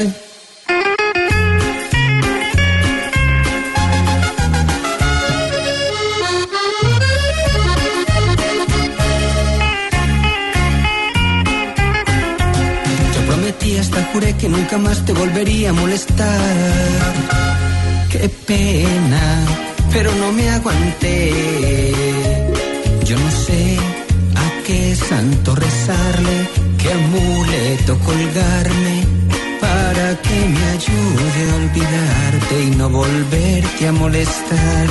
Yo sé que te molesta ver mi nombre alumbrando tu teléfono, porque sabes que ahí está de nuevo el intenso, el que no puede olvidar esas noches de locura. El intenso, el que promete que no vuelve a llamar y hasta lo jura. Hazme un favor, contéstame mi amor y si no quieres hablarme, por lo menos susurra para dormirme en paz. Intenso. Está perrateando la emisora. El no, señor, esta- esa canción es traída de la calle. La manda más. La manda más. El intenso de Johnny. canta ahí? Johnny Rivera. Canta como. Porque canta como quién. Como que, como que le suena a Como Santiago. Barney. Como Barney, no, Johnny Rivera. Hoy estamos hablando de padres e hijos. Ya hemos puesto la canción de Andy Rivera, su hijo. Y este es Johnny, el papá, un éxito de 2008. Y estamos hablando de esto por una investigación de una universidad en Washington, eh, en Seattle, la Univers- Universidad de Washington en Seattle. que la música de Johnny Rivera que No, dice que usted, señor, puede ser ahora el responsable de la planificación familiar, no su señora en la casa, porque están eh, haciendo un estudio para sacar una pastillita anticonceptiva para varones. ¿Le suena o no? no vamos de más promiscuos prácticamente, Cristina, porque ya, ya uno, ya uno, la, la mujer ya no, tú te cuidas, no, yo me Te cuido. no era la pastilla del día después. Eh, y no sé. ay, Pero precisamente existen actualmente alrededor... El día antes. Toca. Existen actualmente alrededor de 15 métodos anticonceptivos cuya eficacia ha sido comprobada, de los cuales el 85% fueron diseñados para las mujeres. Así que la, es hora de equilibrar y la pastillita está en pruebas, pero muy pronto va a salir al mercado. Álvaro, ¿usted tomaría una pastillita de ¿Un anticonceptivo a diario? Pues harto porque eso es como rol de señora, pero Ah, tiene, tiene una ¿qué le ventaja, tiene una ventaja, le da a usted el control sobre el tema de la Sí, pero ¿qué tal que a uno las hormonas se le... Así como a las señoras? Esté en esos días, bravo, energúmeno. Ah, bueno. Este Álvaro, ¿qué tal que le quite las ganas de chocolate? pero? Amor, hoy no podemos porque se me acabaron las pastillas, ten- tenemos que esperar siete días. Eh, Bueno, hay muchas cosas que nos falta a los hombres. Numeral, a los hombres les falta, Lulu, que dicen en las redes sociales. Edwin Ortega dice, a los hombres les falta alguien que nos defienda de tanta palera que nos están dando con este numeral, ni que fuéramos tan malos. Sí, están dando duro. Tania Molina, a los hombres les falta dejar de atentar en contra de las mujeres. Andrés Castro, a los hombres les falta paciencia para entender a las mujeres. Y no por su genio, sino porque existen los que no las comprenden, respetan ni cuidan como debería ser. Vivi Baena, a los hombres les falta ser menos egoístas y reconocer cuando se equivocan. Oh, pues sí, sería chévere. William Olarte, a los hombres les falta ser más deportistas y menos futboleros. ¿Tenemos trinos, Claudio? Claro que sí, a los hombres les falta poner a sus esposas a escuchar Voz Populi todas las tardes para divertirse, pasarla bien. Nos escribe arroba Gilma María Rico. ¿Perdón? Hombre, Claudia, pero filtre eso. Yo no sé a qué santo rezarle, qué amuleto colgarme para que me ayude a olvidarte y no volverte a molestar. Yo sé que te molesta ver mi nombre alumbrando tu teléfono, porque sabes que ahí está de nuevo el intenso, el que no puede olvidar esas noches de locura. El intenso, el que promete que no vuelve a llamar y hasta lo Hazme un favor. No, si seguimos oyendo esto, nos pegamos un tiro con un banano. ¿Por qué, hombre? No, est- estas canciones son muy tristes. ¿Por qué? No, pongámonos a la moda y ro- Sí, además, no, no. Pongamos una música que esté a la moda para que todos la rotemos. ¿Qué? Vamos, vamos, todos con la mano arriba. Bueno, la patica arriba también. Oiga, Rasta. Oye, oye. Soy el Rasta Chiflis.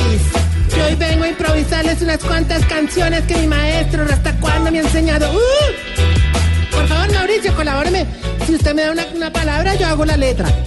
¿A improvisar o qué? Bueno, oye. A ver, la palabra Alzheimer. Uy, listo. A ver. Bendito amor padre. ¿Por qué bendito amor padre? Eso es de Rasta. ¿Cuánto es No, este ladrón? es el maestro. No, ahí voy, ahí voy. ladrón.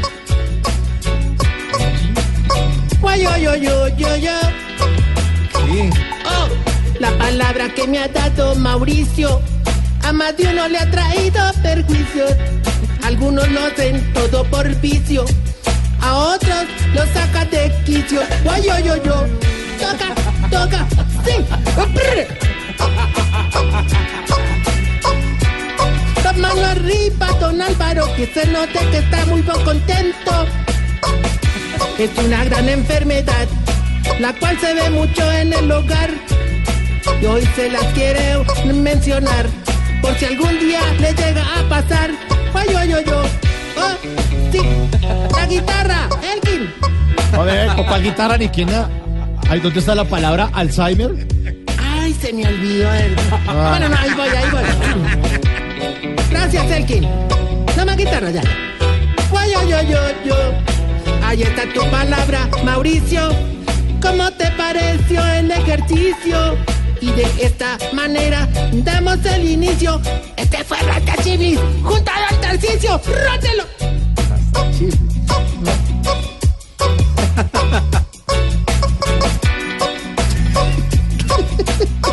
No, no, no, no.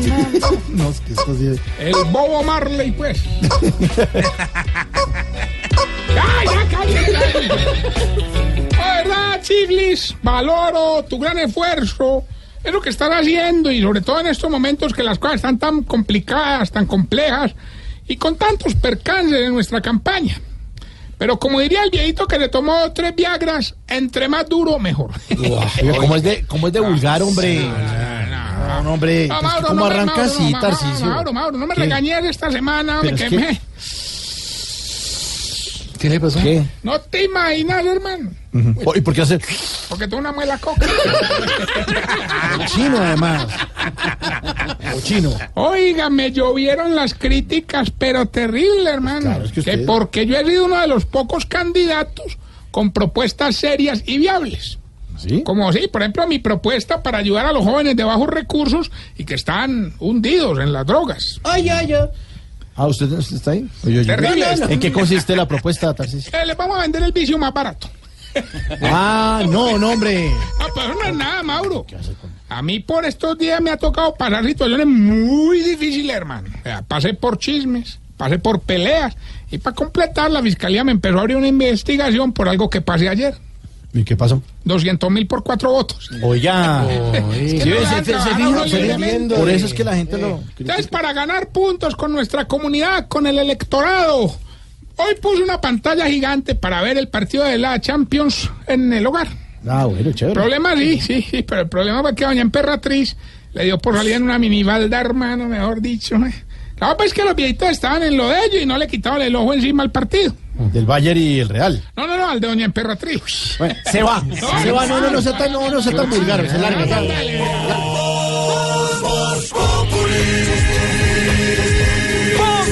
Enciendo la radio, 4 de la tarde comienza el show de opinión y humor en Blue. Esto es Voz Populi en Blue Radio. Mauro, querido, entonces te cuento pues que anoche los viejitos al ver que voy bien en las encuestas, armaron una rumba entre ellos la berraca, hermano. Eso fueron y compraron una garrafa de aguardiente, invitaron a todas las viejitas.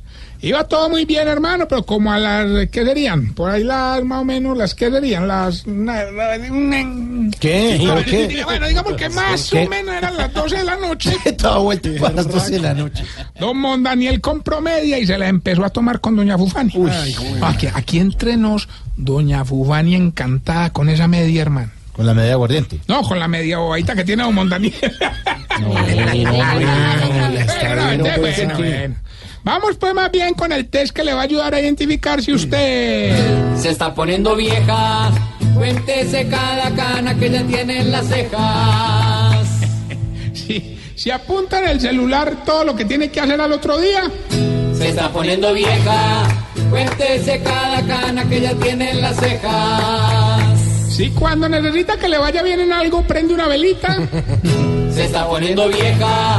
Cuéntese cada cana que ya tiene en las cejas. Si le pregunta el nombre a los perros para que los dueños le respondan cómo se llama. Se está poniendo vieja. Cuéntese cada cana que ya tiene en las cejas. Si lava los tenis solo limpiándole la parte blanca con un cepillito. Se está poniendo vieja. Cuéntese cada cana que ya tiene en las cejas. Si le tocó Danilo Santos cuando era galán. Se está poniendo vieja. Cuéntese cada cana que ya tiene en las cejas. Si lo primero que hace cuando se levanta es abrir cortinas. Se está poniendo vieja. Cuéntese cada cana que ya tiene en las cejas. Y si se sabe los horarios de las misas en su barrio. Se está poniendo vieja. Cuéntese cada cana que ya tiene en las cejas. Bueno, y mientras alias la gata huyéndole a los desalojos llega a la línea. La gata flaca. La gata flaca. Gato de taller. Uno gato De. Gato tejado. Gato de hippie.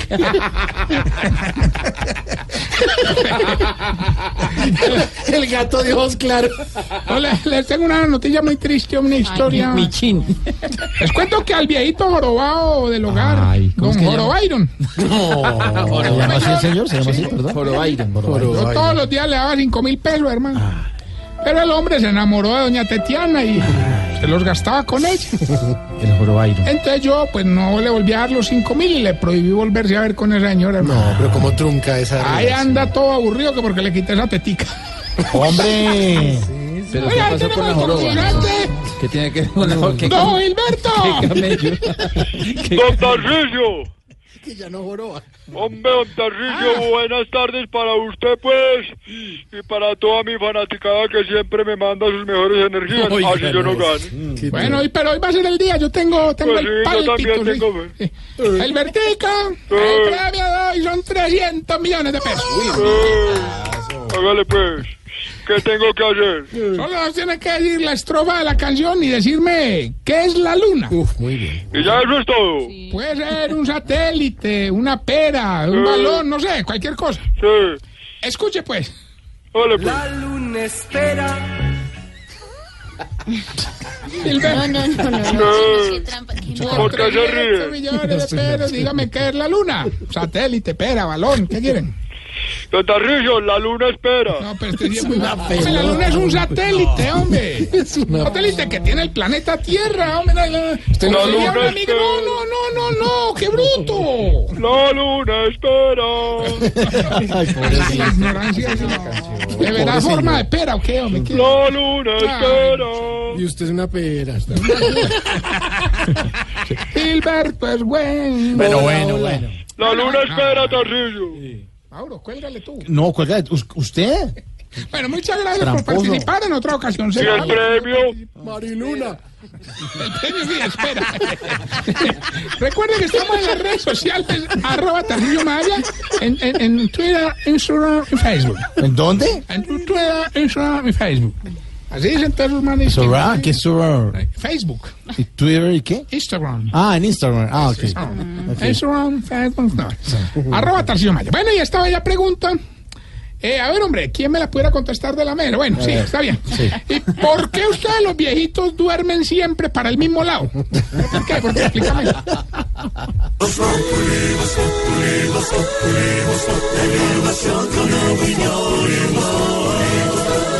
Tenemos opinión, mucha imaginación. La noticia está acá y el mejor buen humor. Radio siempre a las cuatro. A esta hora aquí en, en Voz eh, Populi ha llegado el instante para nuestra sección. Por algo será. Los candidatos presidenciales se han comprometido a dejar atrás el odio de sus campañas. ¿Será cierta tanta belleza y promesa, don Álvaro? Pues buena pregunta, Juan Diego. Es una buena noticia porque sin duda hace falta. La violencia de los seguidores tiene mucho que ver con la instigación de los políticos. Ya no es solamente en las redes sociales, sino en los eventos.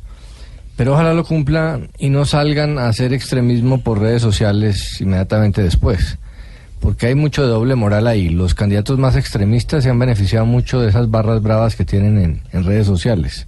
Millones de matones eh, virtuales y nunca los desautorizan, nunca salen a, a criticarlos, a pedirles calma. Eh, simplemente se aprovechan de, de esa ventaja. Y vamos a ver porque frenar la polarización que han desatado es muy difícil. Eh, fíjese el evento de hoy, ya vamos en que el expresidente Uribe está haciendo populismo acusando a Petro de usar zapatos Ferragamo. Se sacó el zapato de él y dijo que el de él era más humilde, modesto que el de Petro. Y Petro devolvió haciendo populismo con las haciendas de Uribe.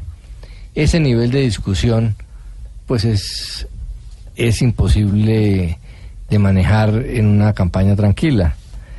Una cosa es dejar el odio en las campañas, pero otra muy distinta es evitar la confrontación de argumentos entre los candidatos. Yo creo que en los debates está faltando más de eso.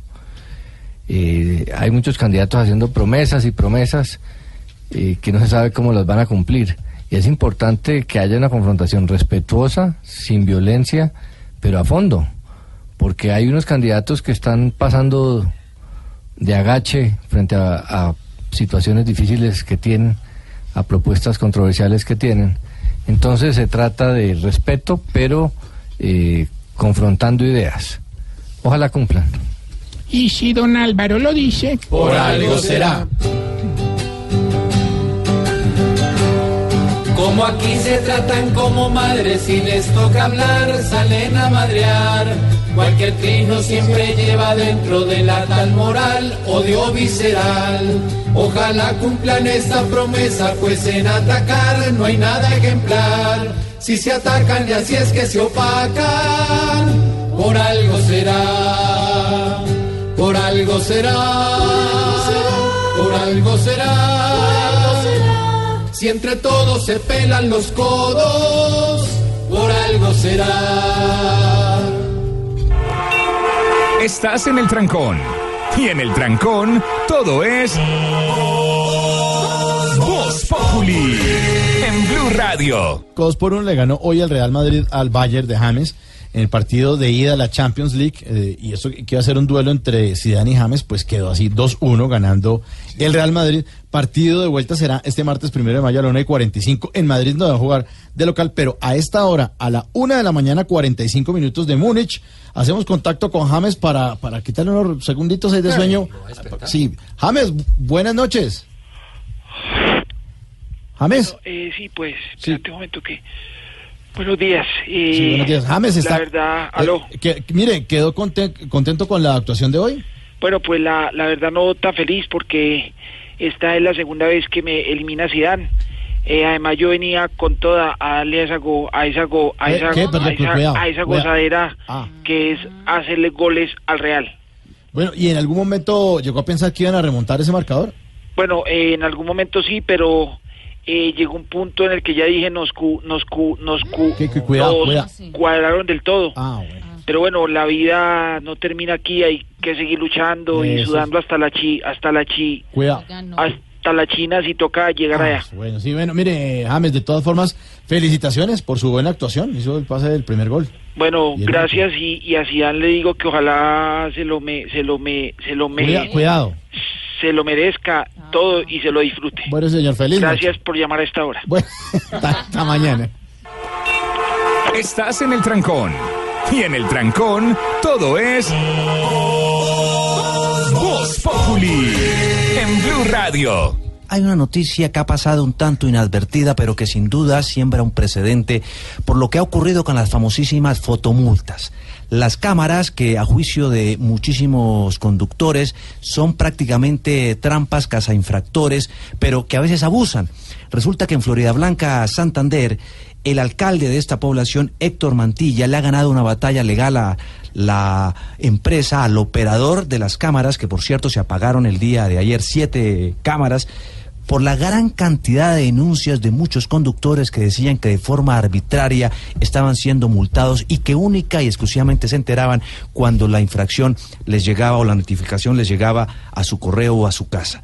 Pues resulta que ha dicho en una audiencia de conciliación, hasta donde llegó este proceso, la Procuraduría General, que definitivamente se acepta el que el alcalde haya dado por terminado este contrato de forma unilateral y de esa manera se acabe de una vez por todas sin necesidad de indemnizar al operador que estaba pidiendo cerca de 90 mil millones de pesos por lo que todavía faltaba de cumplimiento del contrato. Pero esto, paralelamente, tiene que ver con una ley que se ha expedido el año anterior, a mediados de 2017, en el Congreso de la República, que se llamó la ley de fotomultas y que además da plazo a los operadores de todas, de todas estas cámaras en el país hasta julio de 2018 para que se pongan en cintura y acojan, entre otras medidas, por ejemplo, la suficiente señalización, cuando menos mínimo a 500 metros de la ubicación de estas, eh, de estas cámaras y demás para evitar que los conductores nunca se enteren de estar en una zona que está siendo vigilada por este tipo de fotodetecciones. Y otra noticia también, eh, Juan Diego, es la que tiene que ver con los conservadores, eh, que usted nos había comentado hace un ratico. Sí, les estábamos hablando justamente de eso, de lo que está ocurriendo con el Partido Conservador, eh, Álvaro, porque resulta que los han dejado prácticamente en libertad para decidirse. Se especulaba al comienzo que algunos iban a irse con el candidato a la presidencia Iván Duque, otros eh, tantos con eh, Germán Vargas Lleras y demás. Finalmente, ¿en qué quedó esto? Pues en la reunión anterior había ganado eh, el número de congresistas que estaban con Vargas Lleras. Y no se había tomado una decisión de partido, pero sí que se haría un acuerdo programático para tratar de hacer una cosa coherente y que no se dividiera el partido. Los que perdieron quedaron insatisfechos y, y pidieron esta reunión para quedar en libertad, básicamente. Eh, porque no pueden hacer una convención. Y lo que querían era desmontar la tesis de que el partido estaba con Vargas Lleras, eh, porque algunos estaban con Duque. Entonces, para no quedar en doble militancia o en una situación eh, de debajo de la mesa, eh, abiertamente se dividió el partido y yo creo que el, eh, para la candidatura de Duque era muy importante desmontar la tesis de que el partido estaba con Vargas, porque en este momento se necesitan dar golpes de opinión, entonces para Duque es mejor eh, que la idea quede que está dividido por mitades, aunque realmente hay más con Vargas que con Duque. Y hablando de renacuajos paseadores, aquí está nuestro cuentico del día. Este es nuestro cuentico del día.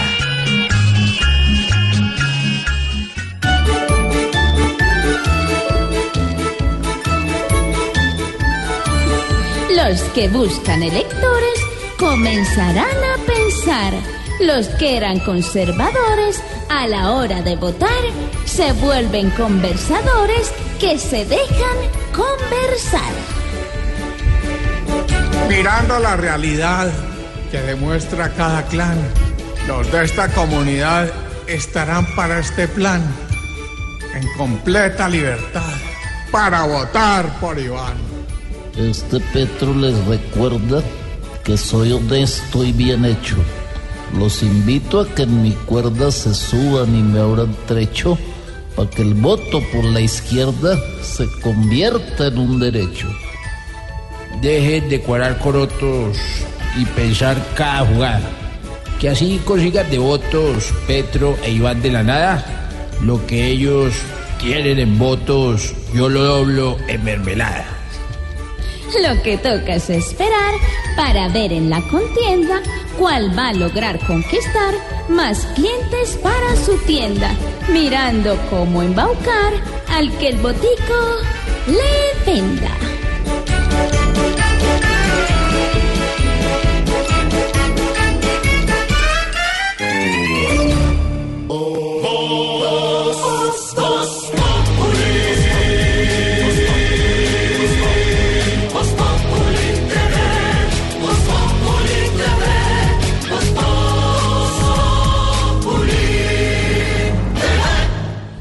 Durante la audiencia general celebrada hoy en la Plaza San Pedro, el Papa Francisco pidió eh, que en la reunión del próximo viernes de las dos Coreas, sus responsables políticos tengan el valor para ser artesanos de la paz. Y hablando de paz, aquí está Sorterita. Ay, tan lindo. Tengo ganas de cocadas. Aleluya, joven Mauricio, gracias. Vamos a orar todos al unísono, contestando. Líbranos, Señor. Líbranos, Señor. De un vegano en un asado. Líbranos, Señor. De un gamín detrás del vidrio de un asadero de pollos. Líbranos, Señor. De un salero con la tapa, la, la tapa floja. Líbranos, Señor. De hacerle el manicure a un mecánico. Oscar Iván, Líbranos, Señor. De un bebé con dolor de oído en un avión. Líbranos, Señor. De una mamá pellizcadora. Líbranos, Señor. Y de la vecina del segundo piso estrenando tacones. Líbranos, Señor. Gracias por sus oraciones. Cuando Gracias. hace cocadas.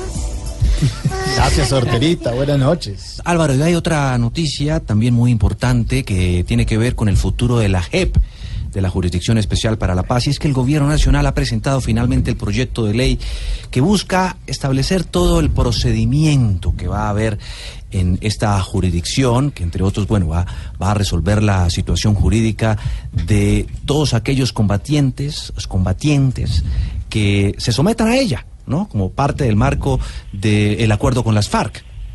Sí, la justicia ordinaria funciona con códigos que son leyes. Se llaman códigos porque son leyes extensas que condensan en un solo texto. La justicia especial no quiso utilizar esas normas porque es una justicia distinta. Al ser transitoria requiere tiempos distintos, garantías distintas. Eh, entonces, por eso la ley. Pero Aparentemente debería ser simplemente un tema técnico, pero vamos a ver, en el Congreso va a haber varios que van a tratar a través del procedimiento de meterle Sí. palos a la rueda para hacer más difícil No, pero déjeme hablar, Álvaro, porque eh, usted todo el el juzgamiento de los mí. miembros de las FARC y los militares. Ese, ese tipo de cosas son las que no me gustan. Uno aquí en la línea, Álvaro ha hablado todo el programa, Juan Diego Alvira ha hablado todo el programa, Diana Galindo ha hablado todo el programa, todos han hablado. El que casi no habla es Diego Briseño, pero también se me mete en, en las Bueno, conversaciones. senador Robledo, bueno, entonces, a ver, adelante, ¿qué nos podría hablar acerca de, de estas normas? Pues vea, lo haría con el mayor de los cariños si no existiera un gran inconveniente. ¿Y cuál es el inconveniente? Que usted no me deja hablar. Ay, No, dígame de una vez si me va a dejar hablar. Porque si no me va a dejar hablar, dígame de una vez si me voy para donde Julito. Ah, y allá sí lo dejan hablar. Bueno, allá no, pero al menos allá le cuelgan de frente a uno y no lo dejan tanto rato en la línea. Mire, señor, aquí puede expresarlo todo lo que quiera. usted. ¿Está completamente seguro, Sí, de verdad? Sí, señor, ¿Me lo jura? se lo juro. A ver, júrelo por la persona que más quiera. No, eh, mire, senador, yo no tengo por qué hacer eso. Yo sabía que todo era una falacia, su supuesta sinceridad es más falsa que cachetada de payaso. Ay, mire, mire, ¿nos va a hablar de las normas de procedimiento para la JEP, sí o no? Sí. Hable pues. Y si no quiero, ¿qué? Ay, mira, hasta luego, señor. Ya, No, no, ya. antes de que me cuelgue sin razón alguna, señor Mauricio. Sí. Déjeme decirle que no me gustan las normas, no me gusta la JEP. No me gusta James, no me gusta Zidane. Eh, perdón que se me metió el espíritu chocarrero. Santo. Más bien, ¿sabe qué?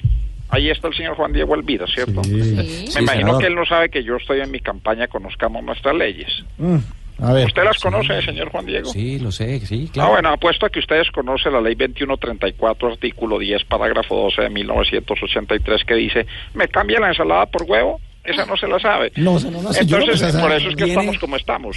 No, no, no. ¿Saben que Están muy mamertos el día de hoy. Ah, luego. Ah, nosotros somos los mamertos. Ah, ¿qué tal? ¿Qué tal este señor? Senador Robledo, muchas gracias.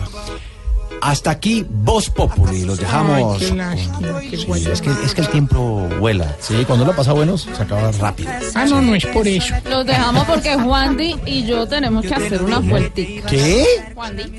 Ah, Juan Di. Juandi y yo. Me gusta que me digas. Sí, sí. Este. Hasta aquí Voz Populi. Los dejamos eh, con las noticias eh, Caracol a través de Blue Radio. Feliz resto de noche. Pintaron pajaritos en el aire, falso amor y lo creíste. Sus promesas se quedaron en el aire. Estás sintiendo lo que algún día me hiciste. Aunque, aunque te duela nena de tu pena, yo me alegro. Te pintaron un paisaje blanco y te salió de negro. te lo mereces. En las relaciones toca sufrir a veces. Así como sufrí yo por ti una y tantas veces. Una y tantas veces. Te lo mereces. Lo mereces, en las relaciones toca sufrir a veces, así como sufrí yo por ti una y tantas veces. Te lo mereces. eh, oh. Te pintaron pajaritos en el aire. Te juraron falso amor y lo creíste.